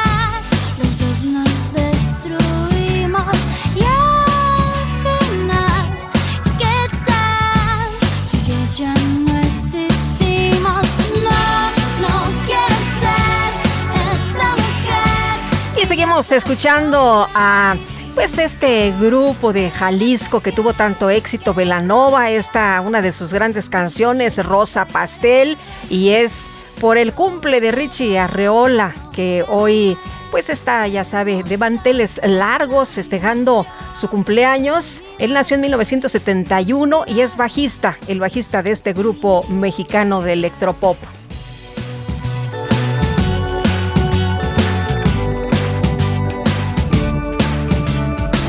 Seguimos, con la información. Durante su comparecencia en el Senado, la gobernadora del Banco de México, Victoria Rodríguez Ceja, advirtió que, pues, por la pandemia de COVID y la guerra, los bancos centrales del mundo, incluido el nacional, enfrentan por la coyuntura más difícil de las últimas cuatro décadas. Vamos a platicar con el senador por Morena, Alejandro Armenta, por cierto, presidente de la Comisión de Hacienda y Crédito Público en el Senado. Senador, ¿cómo está usted? Muy buenos días. Buenos días, Lupita. Buenos días al Heraldo. Gracias a tu audiencia. Qué gusto saludarlo. Muchas gracias, senador. Oiga, pues, ¿qué tal estuvo el encuentro con la gobernadora del Banco de México? ¿Qué rescata usted de la comparecencia? La verdad es que fue una comparecencia muy intensa, más de tres horas de diálogo. Eh, llamó la atención la presencia de varios senadores, senadoras, que aún no siendo de la Comisión de Hacienda acuden por el interés que representa conocer la política monetaria y la visión que tiene la gobernadora del Banco de México. Eh, sin duda lo que acabas de describir es cierto. Eh, la propia gobernadora comentó que el factor externo que representa en el impacto económico de nuestro país y de todo el mundo, eh, la reactivación económica, la desaceleración eh, económica, el, el impacto post-COVID y la guerra entre Ucrania y Rusia han generado presiones inflacionarias en todo el mundo. Los precios eh, elevados de los combustibles, fundamentalmente el petróleo, la gasolina, ha generado una burbuja inflacionaria en todo el mundo. Eh, también es importante recordar que durante la pandemia, y así se abordó, hubo eh, varias economías que optaron por el sobreendeudamiento y ahora están teniendo que enfrentar presiones eh, financieras para el pago de la de la deuda. También destacó la gobernadora el tipo de cambio que hay de diversas economías frente al dólar y se eh, eh, habló, incluso se cuestionó el hecho de que Japón, el japonés y el peso mexicano se han mantenido estables frente a el dólar estadounidense. Fueron los temas centrales. Se habló de la autonomía del Banco Le quería preguntar eh, eh, si, si le, eh, pues les quedó ya claro que lo que dijo la, la gobernadora del Banco de México, dijo que el presidente ya no se iba a meter, ¿no? Sí, fue, fue muy importante el tema coincidente, yo debo decirlo, con en mi calidad de presidente de la Comisión de Hacienda, Lupita, que todos los senadores de todos los partidos eh, están en el, estamos en el entendido de la importancia de fortalecer la autonomía del Banco de México. Y en ese sentido hubo coincidencias. Y la gobernadora eh, dejó en claro que ella mantendrá una postura prudente de respeto y de defensa a la autonomía del Banco de México y así así se dejó eh, claro en diferentes momentos. Pero fue una sesión tranquila, sí hubo posturas que en su momento eh, plantearon diferentes. Oiga, como el control de precios, ¿no? Para para eh, el control de, de, precios, para el control de la inflación. ahí cómo ve usted las cosas. Eh, fundamental. Sí es necesario tener mecanismos que permitan garantizar que no se genere una escalada de incrementos en la economía. Eh, el hecho de que en México tengamos la capacidad para evitar eh, alzas eh, en, el, en los combustibles por la guerra con Ucrania eh, genera una perspectiva positiva. Estaríamos en este momento con precios de combustible, eh, sobre todo gasolina y diésel, arriba de los 30, 35 pesos por litro. y, ello genera una escalada de incrementos en toda la, la economía, tanto del sector primario, digamos el sector Aunque dicen que el control de precios, eso pues ya lo vivimos en los 70 y no nos fue muy bien. Eh, se habló de que este será eh, una, una etapa porque sin duda el fenómeno exógeno de la economía eh, inflacionaria que representa la guerra con Rusia y Ucrania, pues es un fenómeno temporal. Eh, es evidente que esa guerra va a concluir y se estabilizarán los precios del petróleo. Bueno, lo vivimos en el momento del COVID, eh, Lupita, llegó el momento en el que el precio del barril estaba en menos de un dólar. Eh, hoy el precio de la mezcla mexicana está arriba de los 110 eh, dólares el barril. Entonces, es, es eh, eh, la, la, oferta y demanda del, del barril de, petróleo genera esas variaciones con respecto a todo el resto de la cadena de valor y productiva de la economía en el mundo. Muy bien, pues senador, le aprecio mucho como siempre que pueda platicar con nosotros. Buenos días. Buenos días, Lupita. Gracias, al Heraldo. Estoy para servirte. Hasta luego. Senado de la República. Buen día. Muy amable. Y en la línea telefónica también el doctor Raimundo Tenorio Aguilar, profesor emérito del Tecnológico de Monterrey. Primero, doctor, te saludo con mucho gusto. Buenos días. Muy buenos días, querida Lupita. Como siempre, un gusto saludarte y enviarte un fuerte abrazo. Gracias, igualmente. Pues, eh, ¿qué, ¿qué rescatas de esta comparecencia del día de ayer? Bueno, mira, pues primero todavía, todavía nuestra gobernadora del Banco Central se le nota que pues le falta empaque, que le falta dominio del terreno, obviamente es claro que su propia tos eh, continua haya sido nerviosa, más no derivada de, de la post-COVID que tuvo, eh, es decir... Ayer, ayer tosió mucho, ¿verdad? Les dijo eh, eh, a, los, a los mismos legisladores que estaban ahí que no tenía COVID, que no se preocuparan. Entonces era una tos nerviosa pero se entiende, vaya, eh, son sus primeras comparecencias, está empezando a tomar terreno, dominio, desde luego no, no valen las comparaciones, pero pues don Alejandro Díaz de León pues sí, sí tenía un poco más de empaque y obviamente mayor dominio de, del tema, pero poco a poco, poco a poco otorguemos el voto de confianza. pero en los, en los temas de fondo, ¿qué, qué es lo que viste? ¿Qué rescatas ahí? Sí, mira, en los temas de fondo tiene mucho que ver eh, el que la política monetaria que emprenda el Banco de México incida en lo que se denomina la estabilización de precios, es decir, en contribuir a que tengamos en el mediano plazo una inflación del 3%. Insistió mucho en que el Banco de México está haciendo su parte y sí, pues la está haciendo contribuyendo a que la demanda de dinero vía la tasa de interés pueda detenerse esta demanda de dinero que en manos de nosotros en forma de crédito para las personas, para las empresas, etcétera, pueda incidir en incremento de precios. Pero no solamente el incremento en la inflación se detiene por la vía de la demanda del dinero, también es por la vía de los costos. Por esto esto que te mencionaba, por ejemplo, el senador, pues caray, este, pues todavía, todavía muestra un poquito de desconocimiento de parte del senador, porque pues los precios del petróleo, el propio gobierno está considerando para este año tener un precio promedio de 92 dólares por barril, lo cual quiere decir que el control de precios, por eso fue muy importante también tu pregunta, Lupita, ¿tenemos control de precios? Claro que sí, tenemos control de precios ahorita de la gasolina, al no aplicarnos, al condonarnos el impuesto especial sobre producción y servicios. Así que el Banco de México no puede controlar la inflación, eso sí que quede muy claro, creo que le faltó ese énfasis a la gobernadora mencionar que el Banco México no controla la inflación, puede incidir en que haya una menor demanda de dinero, que es la que contribuye a que se pueda detonar más la inflación. También, desde luego, en el propio programa de política monetaria del que habló la gobernadora, pues tendrá mucho que ver lo que desde el Banco de México se haga con otros instrumentos, como son justamente la esterilización de reservas, como lo es también el, el, el hecho de que el Banco Central eh, provea al mercado de una dirección al sistema financiero de estabilidad, porque tiene el Banco de México diariamente un compromiso de contribuir a la estabilidad del sistema financiero.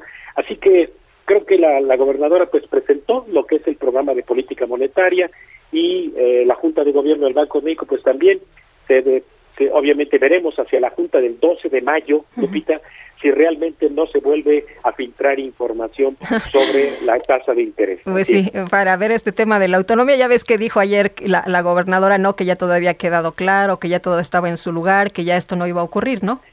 Sí, y no está malo que el secretario de Hacienda, teniendo ese derecho de estar sentado ahí en las juntas del Banco de México, pues salga y le informe a su jefe, nada más que con la mala intención con que lo hizo, eh, de, que se haya adelantado el anuncio oficial del Banco de México, habla muy mal del secretario de Hacienda.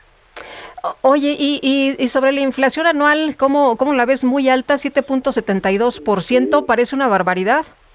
Sí, sí lo es, sobre todo porque el componente de precios ya no es un reducido número de bienes, sí, jitomate, la cebolla, las tortillas, el no, ahora ya es más generalizado son los servicios sí. Eh, logísticos. Sí, cuando dices, bueno, nada más el aguacate, el limón y, el jitomate, dices, bueno, como que no está tan mal, ¿no? Pero, híjole, ya cuando se extiende. La renta de vivienda, prendas de vestir, muebles, eh, electrodomésticos, entonces, sí. Y esto, pues, es resultado de que tenemos gas y petróleo más caros. Entonces, el gas, si tú vas ahorita y compras una lata de chiles en conserva, los chiles tuvieron que haberse eh, eh, cocido a través del consumo del gas en un horno. Compras una mermelada, pues igual es el consumo del gas. Entonces, si se encarecen esas materias primas, se transmite a la formación de precios ello. Por eso, este incremento en estas materias primas fundamentales como son el gas, el petróleo y los granos alimentarios, vamos a tener todavía este año 2022 una inflación arriba del 6%. Eh, sobre lo que ella decía, la, gobernadora del Banco de México, que va a bajar y que incluso podríamos ver tasas del 3% para 2023. 24, 24. 24, si no mal recuerdo. ¿Tú cómo ves? ¿Sí lo vamos a lograr? Mira, siempre y cuando, lo que te digo, eh, hay dos componentes fundamentales de la inflación. Uno en el que incide el Banco de México, que es la demanda de dinero. Por eso es que se modifica la tasa de interés, para que disminuyamos esa demanda de dinero y ahorremos, porque ahorita hay muy buenas tasas al ahorro, pero el otro componente de la inflación en el que no puede hacer nada el Banco de México es este componente del incremento en los precios de las materias primas. Y por lo menos, por lo que resta de este año, los precios de las materias primas no se ve que puedan bajar. Muy bien. Pues doctor, como siempre, agradezco mucho que puedas platicar con nosotros, que nos puedas explicar estos temas. Al contrario, un fuerte abrazo como siempre y hasta la próxima. Hasta la próxima es el doctor Raimundo Tenorio Aguilar, profesor emérito del Tecnológico de Monterrey. Ya son en este momento las 8 de la mañana con 44 minutos. En Soriana, darle más a tu familia es muy fácil. Lleva el segundo al 50% de descuento en todos los geles y ceras para cabello, todos los higiénicos Regio Almond y detergentes líquidos Asa y Ariel. Sí, al 50% de descuento. Soriana, la de todos los mexicanos. Abril 25, aplica restricciones, válido en Hiper y Super. Pues fíjese que ya empezó a operar el programa de vacunación contra COVID-19 en las farmacias y vamos a platicar con Antonio Pascual Feria. Él es presidente de la Asociación Nacional de Farmacias de México. Don Antonio, qué gusto. ¿Cómo está usted? Muy buenos días. Sí, muy buenos días, Lupita, y felicidades al programa, Sergio y Lupita. Con mucho gusto, estoy a la orden, Lupita. Gracias. Oiga, cuéntenos, eh, ¿cuándo empezó a operar este programa de vacunación y cuáles son los objetivos? Bien, pues eh, eh, el día de ayer se dio a conocer la convocatoria. Este, esta convocatoria, pues la, la, la, promueve el Ejecutivo Federal para todos los sectores, Lupita, de manera que las farmacias, como es también son una prestación de servicio de salud, fuimos invitados. ¿Ahora sí? ahora sí. ¿Después de qué? ¿De dos años? Pues mire, la verdad es que las farmacias tienen también un consultorio anexo no todas, son 40 mil farmacias las que hay en, en la red de nuestro país y 18 mil eh, este, farmacias ya tienen consultorio anexo a farmacia y ahí hay un médico. Entonces, la, la invitación que se nos hace es para que en estos consultorios anexos a farmacias pues se realicen las inmunizaciones y, y quienes no han recibido, que les falta la dosis de refuerzo, acudan pues a todas las instituciones del sector salud y ahora nos sumamos en forma complementaria con los consultorios anexos a farmacias. También aquellas personas que no se hayan vacunado es, tienen la oportunidad de hacerlo. La vacuna es gratuita, como, como sabe Lupita, ¿no? Y, y, en ese sentido, bueno, pues vamos a, a desarrollar un plan piloto en el Estado de México, que es la entidad con mayor población para después escalarlo a todo el, a todo el Don país. Antonio, el- el- el- la- ¿estas eh, vacunas las va a proporcionar el gobierno? Eh, ¿Se las va a distribuir a ustedes? Sí, por supuesto, sí. la- la- ellos van a suministrar la, la- el biológico y que es gratuito, eh, eh, es gratuita la vacunación. Y, y entonces, bueno, pues también las farmacias, este, independientemente de que tengan consultorio anexo o no tengan, van a promover pues un aviso para la población. Todos los días los usuarios llegan a las farmacias, son millones de prestaciones de servicio que se dan en las farmacias de, todos los tamaños, Lupita, ella sea una, una farmacia de autoservicio, de cadena grande y sobre todo las comunitarias. Entonces se va a hacer esta labor pues para beneficio, para promover en la población quienes no se hayan vacunado, reitero, les falta la dosis de refuerzo, que acudan pues a las instituciones del sector salud y en algunas eh, eh, farmacias que, que tengan consultorio anexo. Eso es, es muy importante porque, mire, Lupita, y bien de- decías que las este, que ahora sí las farmacias van a participar. Siempre hemos participado en una forma complementaria promoviendo pues eh, este, los, los programas prioritarios de salud y en el futuro esto se va a incrementar, es decir, todas las farmacias no solamente se limitan a la a, la operación mercantil de compra y venta, no, sino que también hay este refuerzo de, de- de promoción de los programas prioritarios de salud. Lo hemos hecho en el pasado, ¿eh? pero ahora hay un compromiso y hemos suscrito un, un convenio de colaboración con el Instituto Nacional de Y, es que yo me acuerdo que desde el principio ustedes decían, a ver, nosotros les echamos la mano, nosotros les ayudamos para que sea esto mucho más rápido, para que tengan pues eh, en, en todos lados eh, eh, y, y que esta vacunación sea muy rápida, pero pues algo hubo por ahí, ¿verdad? Que no, que no lo permitió. Sí, tenían ya todo un programa, un plan de vacunación, pero la disponibilidad siempre ha, ha, ha estado. Y qué bueno que ahora también se, se, se considere y se, se tome en cuenta. Lo vamos a hacer, Lupita, porque también pues es eh, hay que ser solidarios y la farmacia también tiene que ser socialmente responsable. De manera que es una buena noticia, Sí. ¿no, ¿no te parece? Bueno, en Estados Unidos eh, eh, se hizo desde el principio, don, don Antonio. Sí, pero ahí se comercializaba la, la, la, la vacuna, es decir, se estaba a la venta pues en las farmacias. Aquí la, la participación es solidaria y la vacuna es gratuita en nuestro país, de manera que también pues sumamos en este esfuerzo y yo creo que va a ser para bien, porque la inmunidad de rebaño nos está dando resultados, es decir, cuando mayor eh, cobertura tengamos de vacunación, la población tiene menos riesgo, este Lupita. Muy bien, don Antonio, entonces, ¿en, cua- eh, ¿en qué tiempo empezaremos a, ver ya personas vacunadas en las farmacias?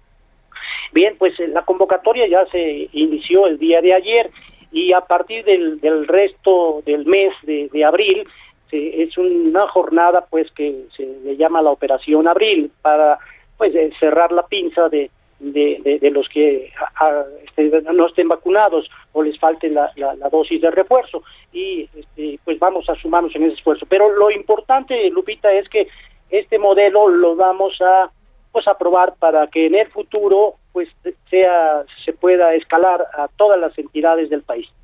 Muy bien, pues estaremos muy atentos entonces. Antonio Pascual Feria, presidente de la Asociación Nacional de Farmacias de México, muchas gracias, como siempre, por tomar nuestra llamada. A la orden y en el futuro compartiremos información que crean que sea de pues para compartir a la importante audiencia que tiene Lupita. Muy bien, muchas gracias. Buenos días. Buenos días. Hasta luego. Y vamos ahora con Cintia Stettin. Enrique Camargo Suárez fue designado como titular de la Comisión de Búsqueda de Personas de la Ciudad de México. Cintia, cuéntanos qué tal. Muy buenos días. ¿Qué tal? Muy buenos días, Lupita, y buenos días al auditorio. Pues la jefa de gobierno, Claudia Sheinbaum, designó a Enrique Camargo Suárez como titular de la Comisión de Búsqueda de Personas de la Ciudad de México. Lo anterior tras un proceso de consulta pública abierta y transparente a cargo de la Secretaría de Gobierno. Camargo Suárez es licenciado en Ciencia Política y Administración Pública por la Universidad Iberoamericana y en Derecho por el Centro de Estudios Avanzados de las Américas. Eh, pues fue seleccionado por el secretario de Gobierno Martí Batres Guadarrama, quien en ejercicio de sus atribuciones lo presentó a la titular del Ejecutivo local para su nombramiento. Asimismo, Lupita, pues te comenta y le comentó al auditorio que ayer la jefa de gobierno, Claudia Sheinbaum, informó que este domingo se retirará la palma que le da nombre a la glorieta de la palma, toda vez que esta especie murió consecuencia de un hongo. En conferencia de prensa señaló que este homenaje se llevará a cabo por la tarde-noche, pues se requiere maquinaria para retirarla. Dijo que al retirarla será eh, reubicada para su tratamiento y eliminar cualquier hongo en el en el eh, vivero de Nezahualcóyotl que pertenece a la Secretaría del Medio Ambiente. Posteriormente, jóvenes artistas pues la intervendrán y esta palmera será reubicada en un lugar que se dará a conocer más adelante para que la gente pues pueda observarla, pues es un ícono de más de 100 años que permaneció ahí en Avenida Paseo de la Reforma. Comentarte también que serán los ciudadanos quienes decidan a partir de una consulta que inicia este lunes qué es lo que quieren que se plantará, eh, que se plante pues en esta glorieta de La Palma que pues eh, quedará por unos momentos vacía, pero será la ciudadanía quienes eh, pues dirán qué especie de árbol quieren que esté ahí. Asimismo, también se decidirá si se continuará llamando Glorieta de la Palma o tendrá algún otro nombre. Es la información que tenemos, Lupita. Que si me quedo de ver contigo en la Glorieta de la Palma, pues ya no, ¿verdad? Es correcto, Lupita, pues ya será la, los ciudadanos que decidan si se, si se llama así o no. En la Glorieta de la Jacaranda puede ser, ¿no? Correcto, eh, la jefa de gobierno dijo que pueden ser Jacaranda, eh, Ahuehuete. también dijo, entonces pues esperemos a ver eh, qué resultado de esta consulta que inicia el lunes. Muy bien, Cintia Stettin, muchas gracias, buenos días. Muy buenos días, seguimos Hasta luego. Fíjese que esa, eh, esa palma fue sembrada en los tiempos de Porfirio Díaz y estaba leyendo ayer porque dije, bueno, ¿por qué se les murió? Eh, me acordaba de alguna información que se había publicado en la que especialistas pues habían dicho que este ejemplar podría haber llegado hasta los 200 años, ¿no?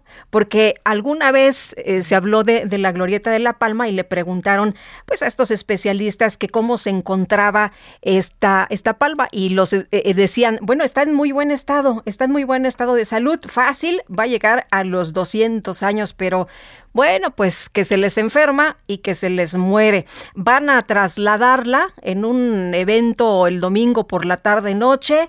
Eh, van a hacer ahí un evento especial em, el domingo ya por la tarde noche para quitar a la palmera. Eh, bueno, pues eh, ahí está. se había previsto que nos durara otros 100 años, pero bueno, pues ya se enfermó y se les murió. En otras cosas, fíjese usted que la activista social y fundadora de Madres Buscadoras de Sonora, Ceci Flores, compartió ayer un mensaje, la verdad, muy alarmante en su cuenta de Twitter, en el que alertó que unos jóvenes forzaron las cerraduras para ingresar al refugio de seguridad en el que se encuentra. Ella había escrito, ayuda, estoy sola en mi refugio de seguridad por parte del mecanismo Segov y hace un momento unos jóvenes forzaron las cerraduras para entrar. Ya activé mi botón de pánico y quise dar parte al mecanismo, pero no responden. Vi otro tuit en el que ella decía, no han llegado por favor, y ya después eh, dijo que, que, ya este pues eh, le habían eh, le habían respondido. Dijo que ya estaba estaba bien que había sido el susto. Informó a través de Twitter sobre lo que estaba sucediendo y dio a conocer que habían llegado tres unidades de la policía. Agradeció a quienes se preocuparon por ella. Tenemos que hacer una pausa Sergio Sarmiento y Lupita Juárez quieren conocer tu opinión, tus comentarios o simplemente envía un saludo para ser más cálida esta mañana. Envía tus mensajes al WhatsApp 5520 109647.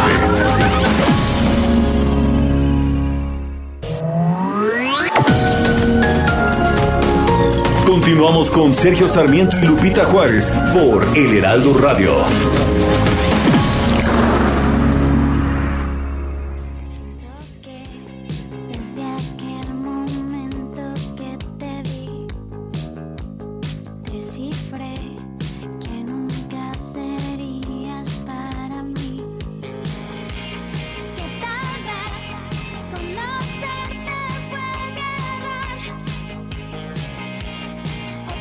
Se llama Cada que estamos escuchando a Velanova.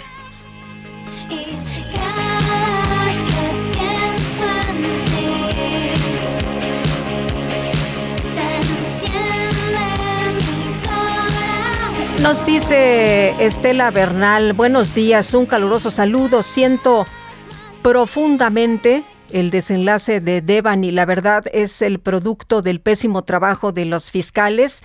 Por cierto, comentar que quienes son traidores a la patria son los integrantes de Morena. Uno que otro se salva, pero la gran mayoría son traidores a la patria en su forma de actuar, ya que trabajan para Morena, no para el pueblo. Abrazos cordiales es lo que nos dice esta mañana. Y otra persona el auditorio nos dice que las eh, vacunas, las vacunas en Estados Unidos sí son gratuitas en las farmacias es lo que nos está comentando. Em, también Francisco 1955 dice, yo prefiero ser traidor a la patria que ser borrego de López. Viva la libertad. Un fuerte abrazo, otro abrazo de regreso, Francisco 1955. Y bueno, pues eh, vamos a un resumen ya. Son las nueve con dos minutos. Le pongo al tanto con este resumen de lo más importante. Desde Palacio Nacional, Ricardo Mejía, subsecretario de Seguridad Pública del Gobierno Federal, informó que la Fiscalía General de Nuevo León ya trabaja en la identificación del cuerpo hallado en la zona de desaparición de la joven Devani Escobar.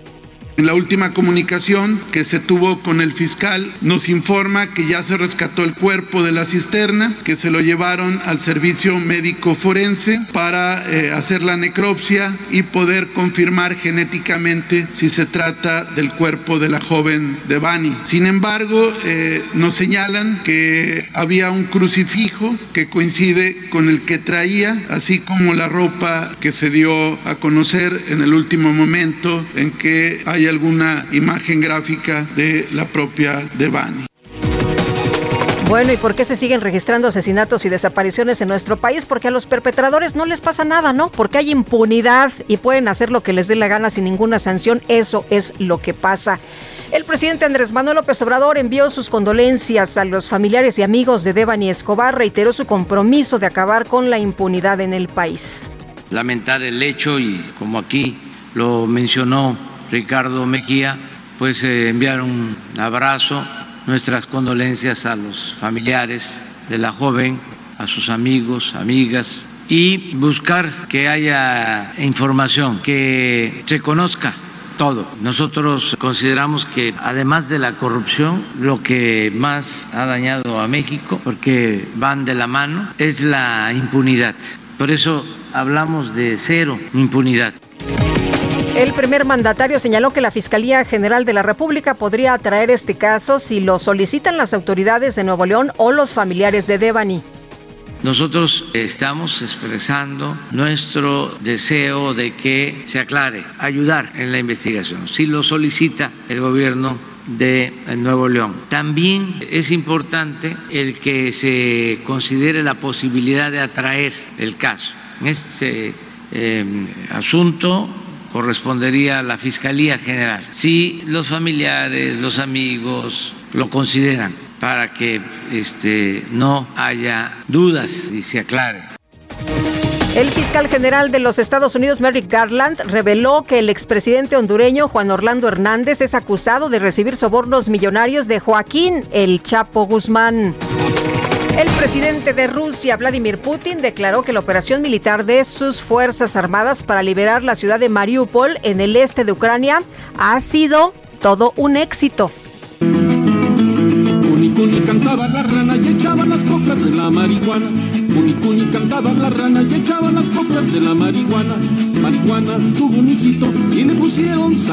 Bueno, pues en Florida la policía intervino en una boda en uno de los condados ya que muchos invitados se sintieron mal tras la cena presentando, ¿qué cree? Ritmo cardíaco acelerado y no solo eso, ¿eh? No solamente la taquicardia, sino pensamientos extraños.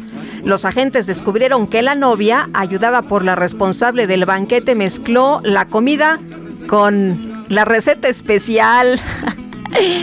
con marihuana para jugarle una broma a sus invitados. Ambos fueron detenidos por infringir una ley estatal contra la manipulación de alimentos y también por la entrega de marihuana. Ahora sí, como dices, Quique, se pasan.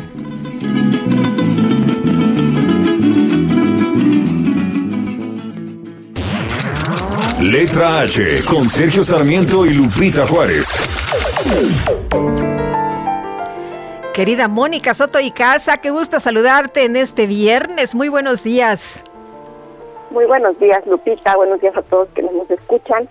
Pues fíjate que hoy no quiero recomendar específicamente un libro, sino quiero recomendar todos los libros. Mañana es el Día Mundial del Libro y de los Derechos de Autor.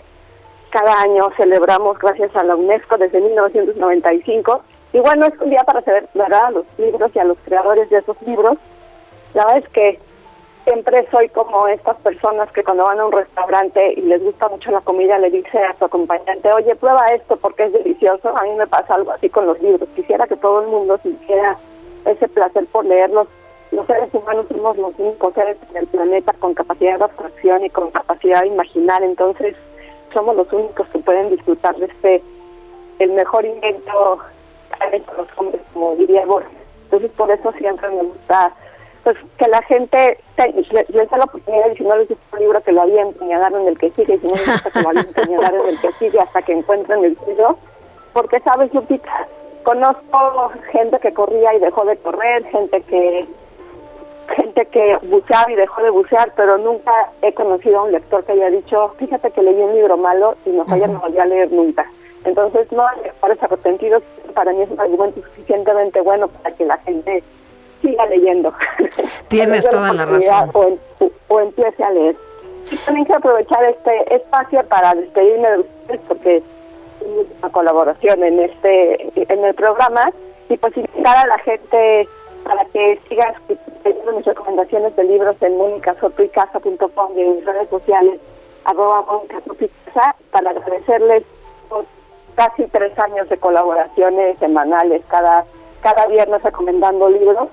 Yo quise recomendarles los, grandes libros de la literatura universal y también los libros que estuvieran de moda, que fueran los, las novedades editoriales del momento. Y también aquellos libros de escritores independientes que apenas empiezan, o escritores independientes que nunca han publicado con grandes editoriales para pues para ampliar el panorama de los libros en nuestro país y en el mundo. Entonces, agradecerles mucho sus oídos y su tiempo y seguiremos por, en por las redes sociales en contacto. Gracias, Lupita, por al contrario, compartido. Al contrario, querida Mónica. Sí, nos... Y al gran equipo del Heraldo que nos nos tanto a todos. Oye, y, y la verdad, muchas gracias por todas tus recomendaciones. Gracias a ustedes y ahí seguimos y que tengan un muy hermoso fin de semana. Les mando mil abrazos. Igual para ti, Mónica Soto y Casa, te seguimos, por supuesto. Y vámonos ahora a los deportes. or not to beat? That's the question. La micro deportiva. Se encienden las luces. Desde lo más alto, que comience. Well, there's a will, there's a way, kind of beautiful. And every night has a state so magical. Julio Romero, ¿cómo estás? Bienvenido, buenos días. Muchas gracias, muchas gracias, Guadalupe, buenos días. La micro deportiva. La micro deportiva lo logramos, llegamos a la otra orilla, por fin es viernes y a qué precio, ¿eh? ¿Qué semanita hemos tenido? Eh, pues tanto en los deportes como ahí en la, pues, en la materia política, ¿no? la, como la, no. La luz, la energía sigue dando de qué hablar. Oye, pero bueno, llegamos, llegamos a la otra orilla, por fin es viernes y pues arrancamos con la lámina informativa. Gerardo Martino, director técnico de la selección mexicana de fútbol, dio a conocer la lista de convocados para el duelo amistoso contra Guatemala el próximo 27, en lo que será el primer duelo del equipo, de, el primer duelo de preparación del equipo rumbo al Mundial. Ahí le va, solamente son 20 jugadores y todos prácticamente en la liga local. Los porteros, Carlos Acevedo del Santos Laguna y David Ochoa del Real Salt Lake allá de la MLS. Los defensas, Jesús Angulo de Tigres, Jonathan Gómez de la Real Sociedad, Luis Olivas de Chivas, Israel Reyes de la Franja del Puebla y Kevin Álvarez del Pachuca. Mediocampistas, Eric Aguirre Monterrey, Roberto Alvarado de Chivas, su compañero Fernando Beltrán, de Pachuca Luis Gerardo Chávez, de Tigres Francisco Córdoba, Marcelo Flores del Arsenal, este jugador que estuvo a punto de debutar hace unos cuantos días con el Arsenal allá en la Liga Premier. Ha sido convocado Eric Lira de Pumas, Arturo, eh, más bien Eric Lira de Cruz Azul, ex de Pumas, Arturo Ortiz, este sí de Pumas, de Santos Laguna, Jordan Carrillo, del Pachuca Eric Sánchez, Alejandro Sendejas del América, solamente dos delanteros eh, fijos, Eduardo Aguirre del Santos Laguna y Santiago Jiménez de Cruz Azul. Son 20 jugadores convocados para este duelo amistoso. El equipo se concentra este domingo en el centro de alto rendimiento y posteriormente viajan a los Estados Unidos para el compromiso que será en Orlando. Así las cosas, 20 convocados de la liga local para este duelo contra Guatemala. Mientras tanto, en el cierre de la fecha 15 del torneo de clausura el día de ayer, con tanto de Pablo Aguilar al minuto 74, Cruz Azul venció 1 por 0 a los Gallos Blancos del Querétaro. Juan Reynoso, técnico de la máquina, fue contundente al señalar que su equipo no atraviesa por el mejor momento en el cierre de la campaña, pero están logrando de a poco el objetivo.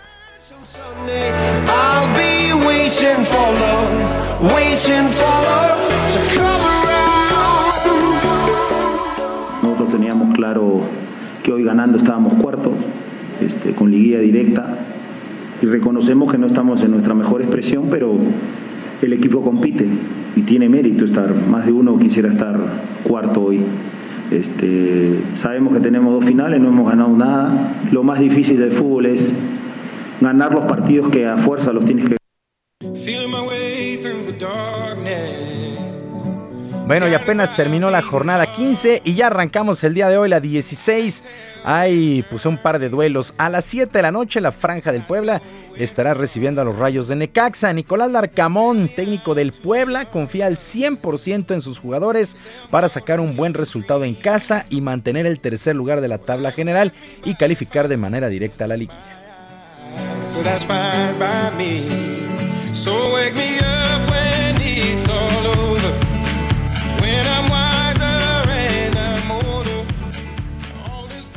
Todo lo que tiene que ver con, el aspecto grupal, con el aspecto grupal.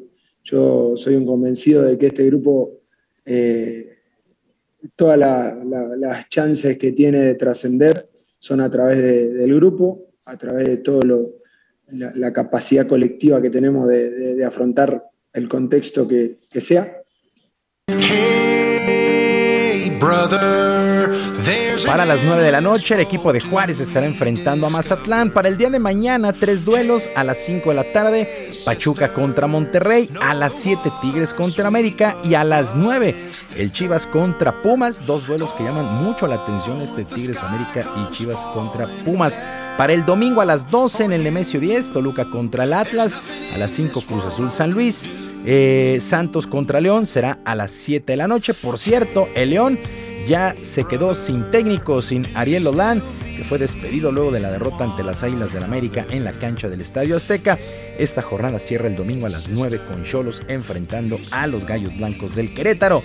Actividad en el básquetbol de la NBA, los playoffs, el equipo de los Grizzlies de Memphis venció 194-95 a los Timberwolves de Minnesota y se adelanta 2 a 1 en la serie, mientras que los Mavericks de Dallas 126 a 118 sobre el Jazz de Utah, 2 a 1 adelantan la serie. Hay que recordar que los Mavericks están sin Luka Doncic, este jugador esloveno que está lesionado, pues con esta ventaja me parece que pueden tener todavía la oportunidad de guardarlo un duelo más. Los guerreros de Golden State se pusieron 2 a 0, vencieron 118 a 113 a los Nuggets de Denver. Así las cosas con el básquetbol de la NBA, la actividad en la primera ronda de los playoffs, compromisos a ganar cuatro posibles siete duelos.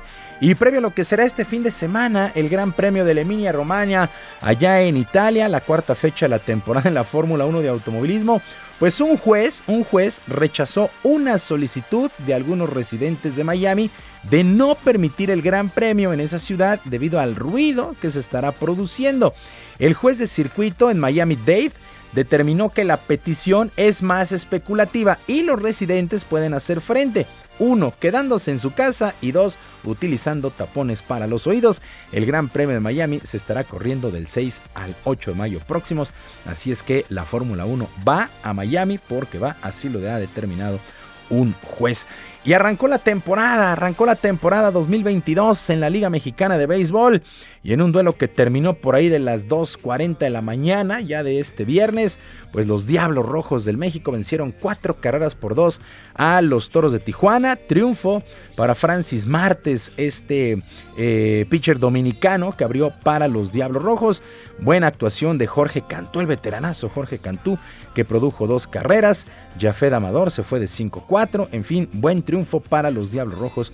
4 por 2 a los Toros de Tijuana. El día de hoy, pues ya el resto de los equipos estarán entrando en actividad. Y el ex púgil Mike Tyson de nueva cuenta está en el ojo del huracán después de golpear a un hombre en un avión mientras volaba hacia Florida. Bueno, según testigos, este hombre estuvo molestando durante el trayecto a Mike Tyson, a pesar de que ya había logrado una foto y un autógrafo. No son formas. Yo sé que no son formas, pero imagínate que te vayan Oye, pateando. que te, no, el pero que te agarre que a te vayan- golpes el boxeador. y que te vayan diciendo el que muerde las orejitas, no, El- y ya- no, no, ya- no la hagas. Y ya vende este gomitas de, Sí. de marihuana de, en forma de oreja. Ah, ¿sí? Ese es el negocio. Mike Hombre, Tyson, no ¿eh? sabía. Ah, bueno, pues ahí por si quieres una orejita que te Por si como se los- ofrece. para Por que si les des a tus invitados. No, qué bueno, cosa. bueno, después de un rato de aguantar las molestias de este, de este sujeto, Tyson se levantó y lo golpeó, dejándole algunas Oye, ¿no era más fácil ir con, con, este, no sé, ahí alguien del Yo avión y decirle, sí, oye, ¿sabes que este cuate me está molestando? Pon Yo orden. creo que sí, yo creo que sí, pero bueno, se espera que se den a conocer si existe demanda. Y Reaccionó como, como DJ Pues como Quique. Mike Tyson. echando las cornetas. Pero bueno, eh, Guadalupe, hasta aquí la información en los deportes. Que tengan un extraordinario fin de semana. Rapidísimo, nuestras vías de comunicación en Twitter. Estoy en arroba jromerohb. Además de nuestro canal de YouTube, Bar Deportivo. Bar Deportivo en YouTube de lunes a viernes a las 7 de la noche. Que tengan un extraordinario fin de semana. Muchas gracias, muy buenos días, Buenos Julio. días.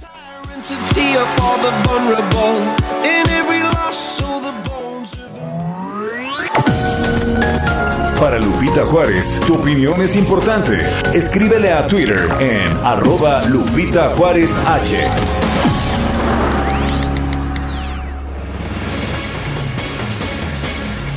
Bueno, pues mañana, mañana se conmemora el Día Internacional del Libro. Vamos a platicar con la maestra Quetzali de la Concha, presidenta ejecutiva de la Coalición por el Acceso Legal a la Cultura. Maestra, muy buenos días. Pues aquí nos gusta mucho leer y quisiéramos platicar con usted precisamente de cuál es la situación en estos momentos. ¿Hay más lectores? Se habla después del tema de, la pandemia de COVID. Hubo más personas que pues empezaron a, a leer y eso es una buena noticia. ¿Sí lo ven ustedes? Buenos días. Muy buenos días, Lupita, y un gusto, gracias por el espacio con, contigo. Y sí, en México sí se lee y sí hay cada vez más lectores, afortunadamente. Eh, se, se observó también durante la, durante la pandemia, como bien mencionas, que la lectura en digital también creció. Creció, eh, crecieron también las opciones de venta en línea. La industria editorial hizo un gran esfuerzo por tener tiendas digitales para que llegaran directamente a los hogares de, de los lectores, pues los libros de su preferencia y que pudieran también navegar viendo todos estos estos títulos y esta oferta literaria a través de, de internet. Eh, y bueno, pues precisamente mañana se celebra el Día Internacional del Derecho de Autor y del Libro. Es una celebración de doble partida, por así decirlo, porque están eh, ligados desde el principio. El derecho de autor, como lo conocemos ahora, nace gracias precisamente a los libros.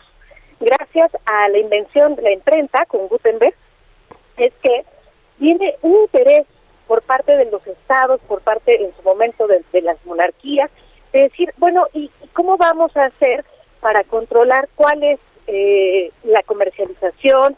¿Cómo vamos a hacer para garantizarle a los autores que sus derechos se respeten, que sus libros se reconozcan como suyos, dándoles el crédito correspondiente y que puedan vivir profesionalmente de esta de esta actividad. Y así es como nace el derecho de autor que por supuesto no solo abriga a, a escritores también abriga a compositores productores pintores escultores y a todos aquellos trabajadores creativos que, que se nos ocurran en las distintas manifestaciones artísticas que existen. Maestra, defensa a los derechos de autor. Usted ha hablado del tema de dotar mayor protección, de que haya defensa con el fin de salvaguardar el patrimonio cultural del país. ¿Cómo, cómo se logra esto?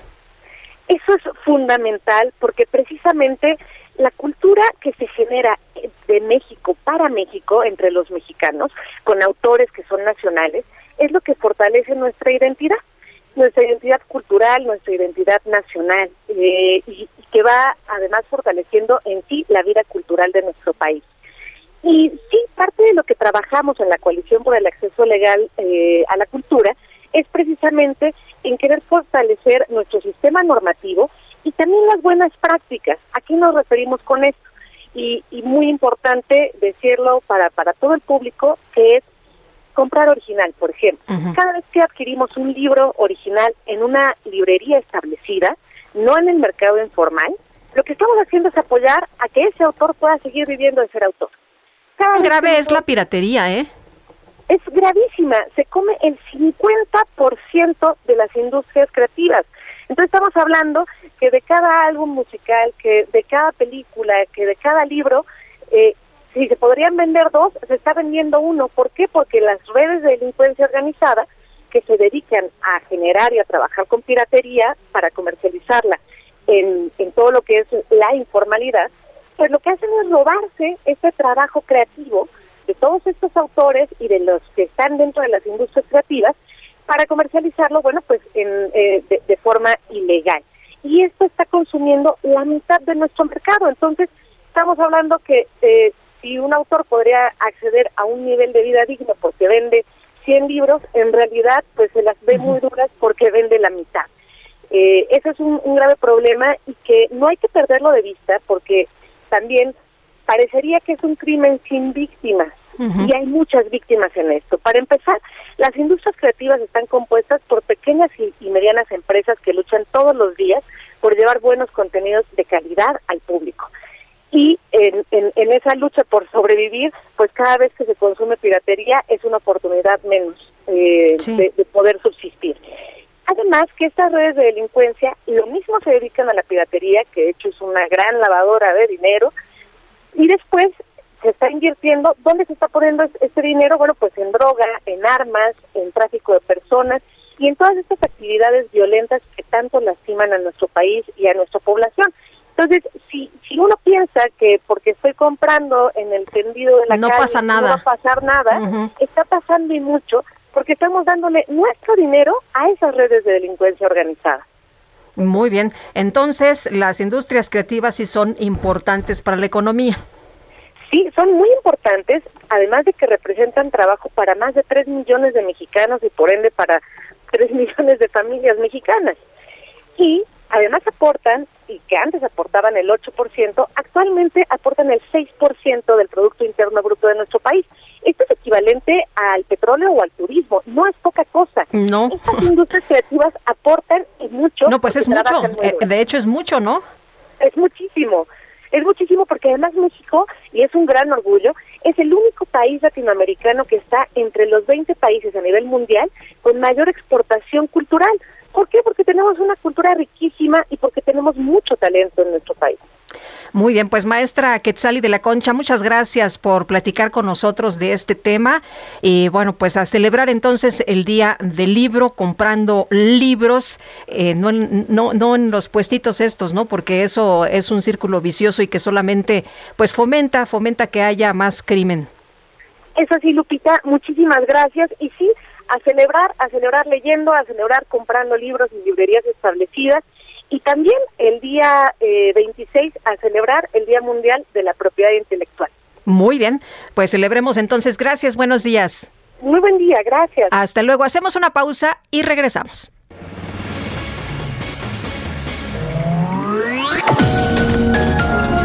Sergio Sarmiento y Lupita Juárez quieren conocer tu opinión, tus comentarios o simplemente envía un saludo para ser más cálida esta mañana.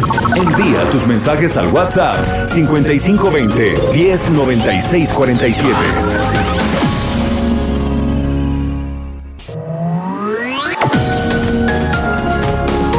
Continuamos con Sergio Sarmiento y Lupita Juárez por El Heraldo Radio. Que reviva la Feria de Puebla del 28 de abril al 15 de mayo. Disfruta de juegos mecánicos, show de patinaje sobre hielo, circo, palenque, corredor gastronómico, toros en el relicario, conciertos de primer nivel en el Teatro del Pueblo, comenzando con Marc Anthony. Consulta feria.puebla.go.mx y redes sociales. Acceso 50 pesos. Niños con estatura menor a un metro, personas de la tercera edad o con discapacidad. Entrada libre. Que reviva la Feria de Puebla.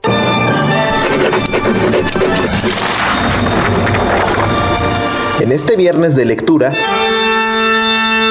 El 20 de abril de 1912 falleció el escritor irlandés Bram Stoker, autor de la novela Drácula, publicada en 1897, obra que sentó las bases de muchas historias que recuperan la figura del vampiro.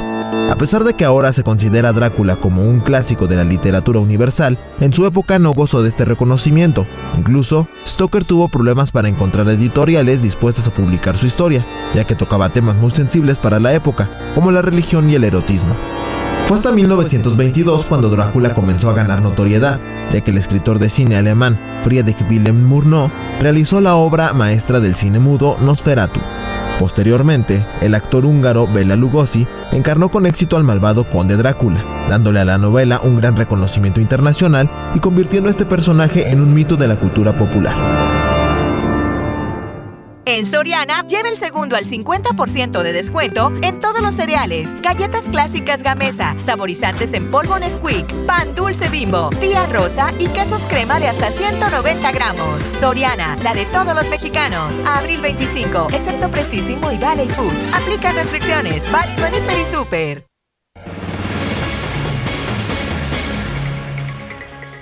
Seguimos con la información y nos dicen nuestros amigos del auditorio, pues que están consternados por esto que ha ocurrido y se dio a conocer ya en la madrugada por parte del padre de Devani sobre la posible muerte de su hija. El padre reconoce que pues es el cuerpo de Devani el que se encontraron el día de ayer en una cisterna, mientras que la autoridad dice que hay que esperar pues a las pruebas de ADN. Eh, nos comenta una persona del auditorio, no pone su nombre, Lupita, que no mande condolencias el ausente de Palacio, que actúe, no hace nada, puras palabrerías. Así nos dice Luz. Eh, buenos días, Lupita, es triste esta inseguridad que estamos viviendo. Pienso que el gobierno debería invertir mucho más en seguridad y no en regalar dinero en becas a chavos que ni buenas calificaciones llevan. Te escucho desde Tapachula. Lorena Vasconcelos, muchos saludos allá a nuestros amigos en Tapachula. Lorena, en especial un abrazo para ti. Qué triste y qué coraje escuchar el mensaje de AMLO para la familia de Devani, siempre bla, bla, bla y nada de nada. Presidente, ya póngase a trabajar, no queremos ni una desaparición más.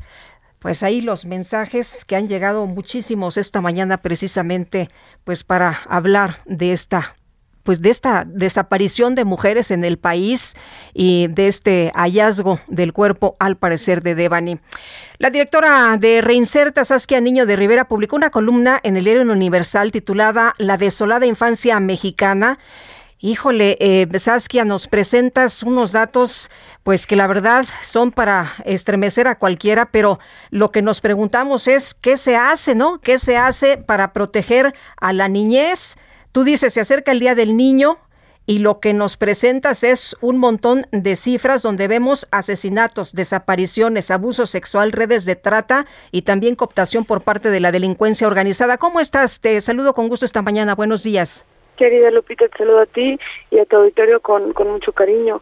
Eh, y también este mes recordando y haciendo una reflexión, como lo puse en mi columna el día de ayer en el Universal, donde hablo de estas cifras que como tú pudiste ver son cifras muy alarmantes que tienen que ver con el descuido en el cual tenemos a nuestra infancia.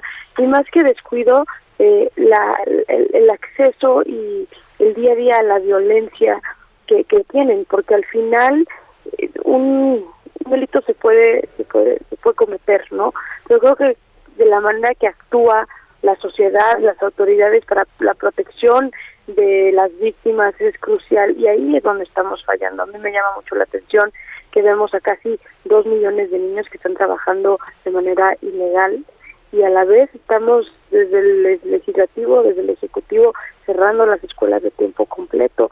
Eh, tenemos las cifras post pandemia altísimas de cantidad de niños que tuvieron que dejar la escuela. Eh, Lupita, en México se produce el 60% de la pornografía infantil que se consume en todo el mundo. Estamos ante un delito que es el abuso sexual, donde el 40% de quienes sufren abuso sexual en este país son menores de edad y aún así es el delito menos denunciado y menos atendido en nuestro país. Lupita, una cifra muy fuerte y lo que más me preocupa es que no veo acciones puntuales, radicales, porque eso es lo que necesita este país. Oye, ¿no entiende el gobierno la gravedad? O sea, ¿no, ¿no ha visto la gravedad del problema o no les importa? ¿Tú cómo ves? ¿Sabes yo que siento, Lupita, que a lo largo de los años, no me parece que sea un tema de este sexenio meramente, a lo largo de los años hemos rezagado a la infancia y a la adolescencia.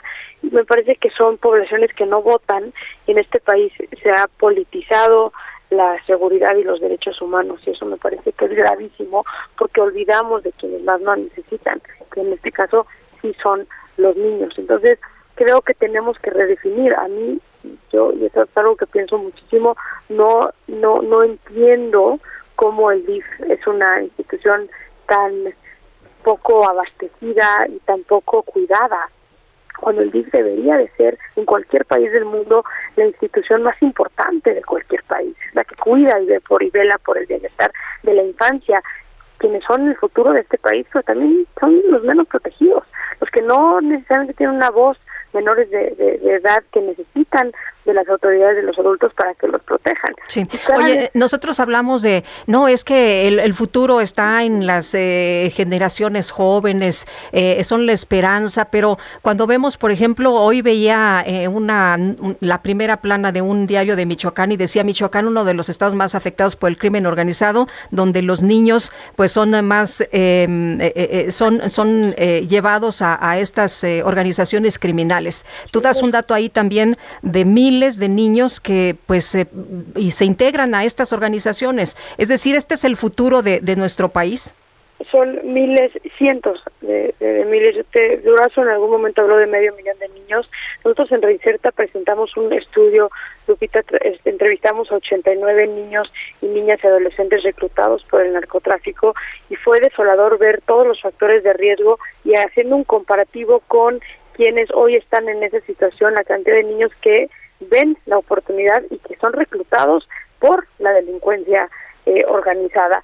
Ya no existe la delincuencia organizada esos códigos que habían antes en los noventas con niños y con mujeres no. Hoy los niños, justamente por el olvido y esa laguna que existe, eh, las los, los, las personas que son metidas en la delincuencia organizada han visto una de oportunidad con ellos. Y no nada más los usan, lo que también es importante que hay que decirlo, ya no nos están usando únicamente para el coneo, ya los usan especialmente como sicarios y dado a que consumen mucha droga a una edad muy temprana y su cerebro se daña eh, rápidamente, se vuelven desechables, entonces los meten a las casas de seguridad para que sean los encargados de deshacer en ácido los cuerpos de las personas que van eh, eh, matando. Y estos son los testimonios que predominaron desafortunadamente en este estudio que sacaron. Pues no nada más están siendo reclutados, están siendo reclutados, están siendo entrenados y están siendo básicamente desechados eh, por, por, por la propia delincuencia eh, organizada y tampoco hay una estrategia puntual, digamos,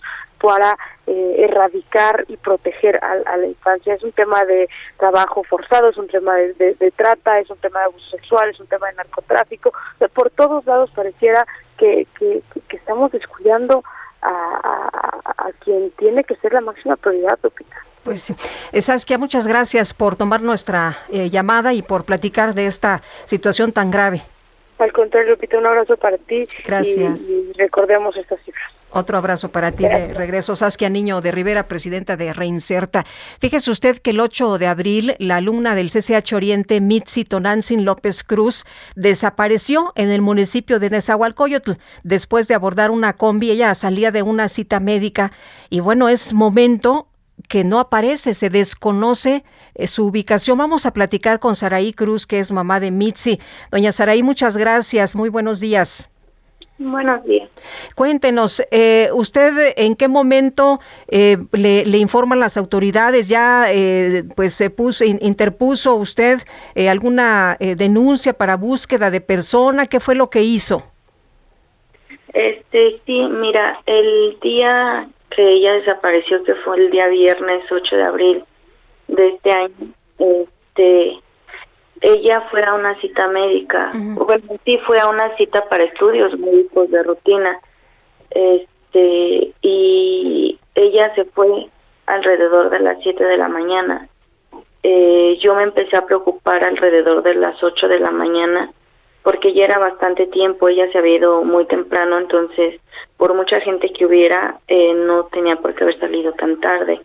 Entonces ya alrededor de las ocho veinte, ocho y media, yo yo fui a, al lugar donde ella se iba a sacar sus estudios médicos. ¿Y si estuvo ahí? ¿Sí llegó al lugar? Sí, sí llegó, sí llegó. Porque, bueno, yo yo confirmé que ella era llegado al lugar. Sí. Entonces... ¿A qué hora salió de ahí? Más o menos más o menos yo salí de ahí como cuarto para las nueve, porque, bueno, de lo que es eh, la, la clínica, ya que eh, pues intenté regresar rápido a, a casa otra vez, suponiendo que ella pues ya estuviera en la casa y nadie le abriera. Sí. ¿Traía teléfono celular?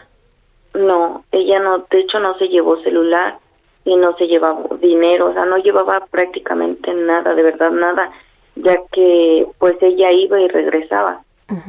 ¿Qué tan lejos está de su domicilio este lugar donde fue a sacarse los análisis? Pues no, no está tan retirado. En transporte nos hacemos más o menos 10 minutos, 15 minutos.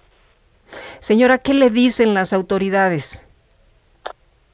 Pues que están en la búsqueda, que están haciendo lo posible, eh, pues sí, ellos están intentando dar con el paradero de mi hija. ¿Y, y usted qué piensa? ¿Qué, qué, qué pudo haber ocurrido? No lo sé. Yo no sé qué haya ocurrido. Pues ya que...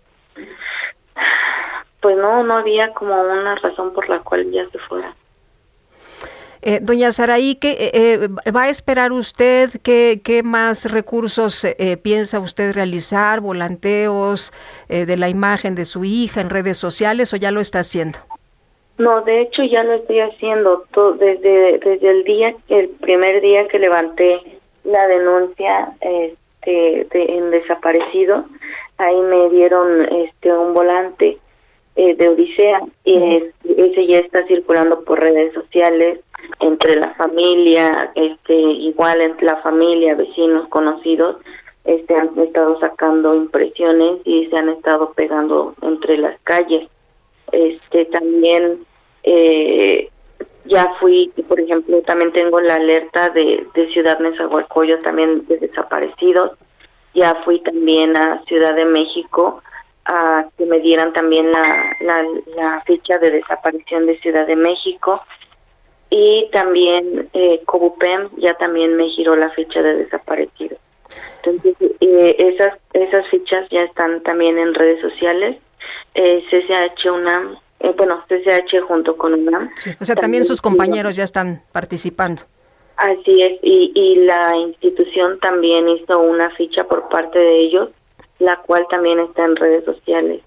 De hecho, este, sus compañeros de mi hija han estado etiquetando a ciertos eh, mandos, se podría decir, eh, porque en, tenía, me parece que unos días eh, que había sido el 50 aniversario de CCH Oriente, a donde acudieron pues expresidentes municipales, presidentes municipales de Ciudad Mesa, eh, y gobernadores, y entonces fueron muchas personas. Sí. Entonces, eh, mi hija es muy eh, sociable, es demasiado sociable y, y me comentan sus amigos y de hecho ella me lo comentó también que ese día se, se formaron las personas para tomarse una foto en el logo de, de CCH que está entrando y que ella empezó a gritar, yo me quiero tomar una foto con ustedes, yo me quiero tomar una foto con ustedes Entonces, que le dijeron, ¿tú quién eres? Y ya le dijo, pues yo soy una alumna de aquí y quiero tomarme una foto con todos ustedes. Doña Saraí, ¿cómo está usted? ¿Cómo se encuentra? Pues estoy, entre comillas, bien, porque no me puedo dejar caer. No, eh, ahorita no me puedo permitir eh, enfermarme, caer, deprimirme, entrar en depresión. Si siento un, un hueco en, en el corazón, siento una ansiedad horrible. Eh, hay días que no duermo, hay días que no tengo ni hambre, hay días que no tengo ganas de absolutamente nada. Más sin embargo, el, el que tenga que buscar a mi hija me levanta y yo misma ya me dije que no me voy a permitir el caerme hasta que yo la encuentre. Yo no voy a permitirme ahorita enfermarme, no me voy a permitir nada de eso. Yo tengo que estar bien por ella y para buscarla y para hablar con ella. Doña Saraí, le agradezco mucho que haya tomado nuestra llamada. Ojalá que también eh, sirva esta llamada, contribuya para que eh, se pueda localizar a, a su hija Mitzi y le mandamos un fuerte abrazo. Gracias. Este, no sé si me permita mandar un último mensaje. Por favor. Quien tenga conocimiento de dónde está o dónde pudiera estar mi hija, háganoslo saber a los números de las fichas, eh, a alguna autoridad. Por favor, queremos saber que mi hija está bien. Es lo único que por el momento queremos, es saber que está con vida y que está bien. Que se compadezcan, que sean empáticos, que compartan la ficha. Y no nada más la de mi hija. Hay muchas niñas, muchos niños, muchas personas desaparecidas. Sean empáticos, por favor quiero encontrar a mi hija porque quiero que, que su sueño sea la realidad de ser médico. Entonces, ella era una muy buena alumna, es una buena alumna y, y no quiero que su sueño se trunque. Doña Saraí, muchas gracias, muchas gracias por eh, tomar nuestra llamada y por ser tan valiente. Muy buenos días. Muchísimas gracias. Hasta luego, Saraí Cruz, mamá de Mitzi Tonantzin. Vámonos a un resumen de lo más importante, 9 con 47. En Soriana siempre te llevas más. Pantalla Sharp Smart TV 4K UHD de 70 pulgadas a 15,990 pesos y 20% de descuento en todos los pantalones de mezclilla. Soriana, la de todos los mexicanos. A abril 25, consulta modelos participantes, excepto Basic Concepts y Silverado. Aplica restricciones. Válido en Hiper y Super. En su conferencia de prensa de esta mañana, el presidente López Obrador reiteró su compromiso de trabajar todos los días para atender los reportes de desapariciones de mujeres en todos los casos. Por eso tenemos la reunión diaria desde las 6 de la mañana y estamos tomando medidas, estamos actuando todos los días. Nos reunimos los que estamos aquí y recibimos el parte de lo que está sucediendo y afortunadamente en el último reporte tuvimos ya una disminución en feminicidios. Desde luego, aunque sea uno, tenemos y por otro lado, el presidente López Obrador confirmó que está dispuesto a reunirse el próximo lunes con los artistas y activistas que se oponen a la construcción del tren Maya. ¿Los artistas están dispuestos a ir el lunes, presidente? Los... Sí, los recibo el lunes. Nos vamos a poner de acuerdo en el transcurso de, del día para informarles. Los invito a ellos.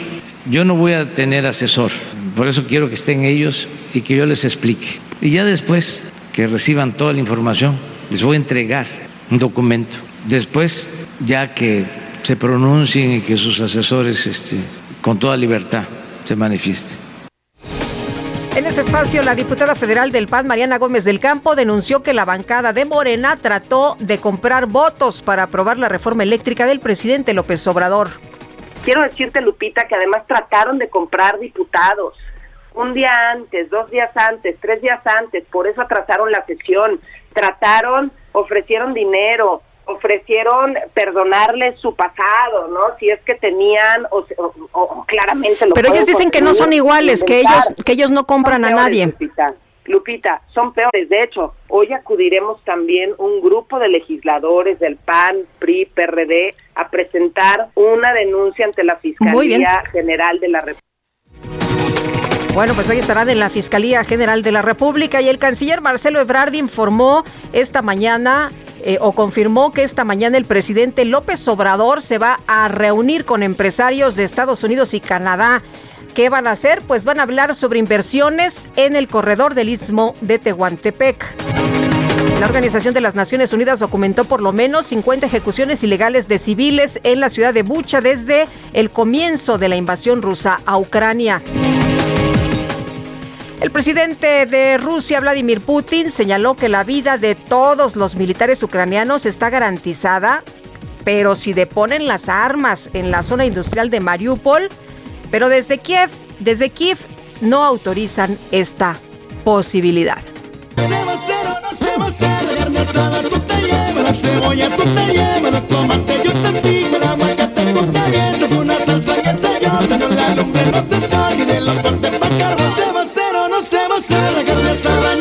No se va a hacer? Fíjese usted que las autoridades de Villa María, una comunidad de Córdoba, Argentina, se enfrentaron a un curioso caso en el que una mujer denunció a su vecino ante la Defensoría del Pueblo por comer carne asada todos los días. La molestia no fue por el humo o por el olor, sino por comer carne cuando los precios de este producto son muy altos. Como solución, la dependencia propuso que pues esta señora sea invitada a comer con sus vecinos para que disfrute también de una carnita asada.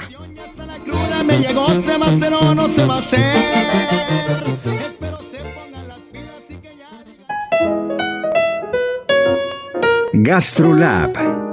Historia, recetas, materia prima y un sinfín de cosas que a todos nos interesan. Israel Arechiga, ¿cómo te va? Muy buenos días, feliz viernes. Hola, muy buenos días, mi querida Lupita, feliz fin de semana igualmente. Y hoy tengo un par de fechas espectaculares que no podemos dejar pasar. La primera de ellas, el Día de la Tierra, que me imagino que ya lo hemos venido platicando toda la mañana, y es que el Día de la Tierra tiene que generarnos conciencia desde el punto de vista gastronómico para contribuir poco a poco con nuestro granito de arena al bienestar de la población y desde el punto de vista gastronómico a tener un planeta más sostenible desde la pesca, desde la siembra, desde consumir productos con kilómetro cero, que nos referimos a productos que son de la zona, con productores cercanos a nosotros, y sobre todo en el tema de la pesca, la pesca sostenible.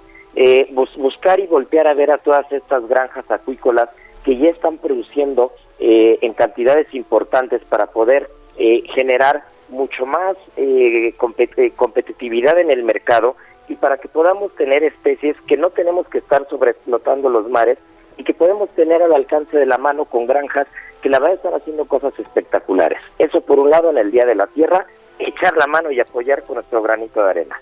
Y por otra parte, un 22 de abril fue cuando se cuando se fundó la primera ciudad por los españoles en México y estamos hablando de Veracruz, quien fue Hernán Cortés que se encargó en 1519 de, de fundar Veracruz como un punto de enlace entre el nuevo y el viejo mundo. Nada más para que se den una idea, la cantidad de productos que los veracruzanos fueron los primeros en ver en este país y en estas tierras. Las habas, el trigo, los limones, el arroz, eh, el ganado mayor como las reses, los caballos, las gallinas, los cerdos, las alcaparras, el ajo, la cebolla, el aceite de oliva, las pasas, el jerez.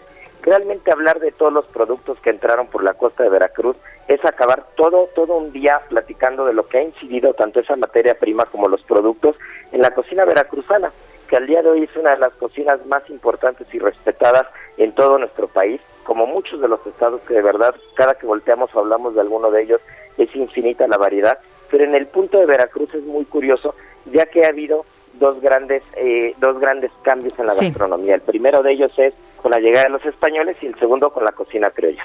Pero bueno, pues mi querida Lupita, te mando un fuerte abrazo. Hoy es viernes de Gastrolab, échenle un ojo y nos escuchamos la siguiente semana. Muy bien, nos escuchamos. Muchas gracias. Muy buenos días. Muy buenos días. Y nosotros ya nos vamos, ¿verdad? También nos despedimos, que la pasen todos bien, que tengan un muy buen fin de semana. Nos escuchamos el próximo lunes. Sergio Sarmiento, Guadalupe Juárez y todo el equipo. Muy buenos días.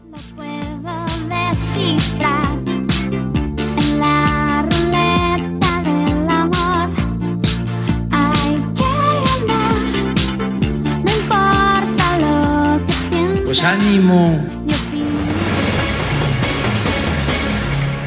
Heraldo Media Group presentó Sergio Sarmiento y Lupita Juárez por El Heraldo Radio.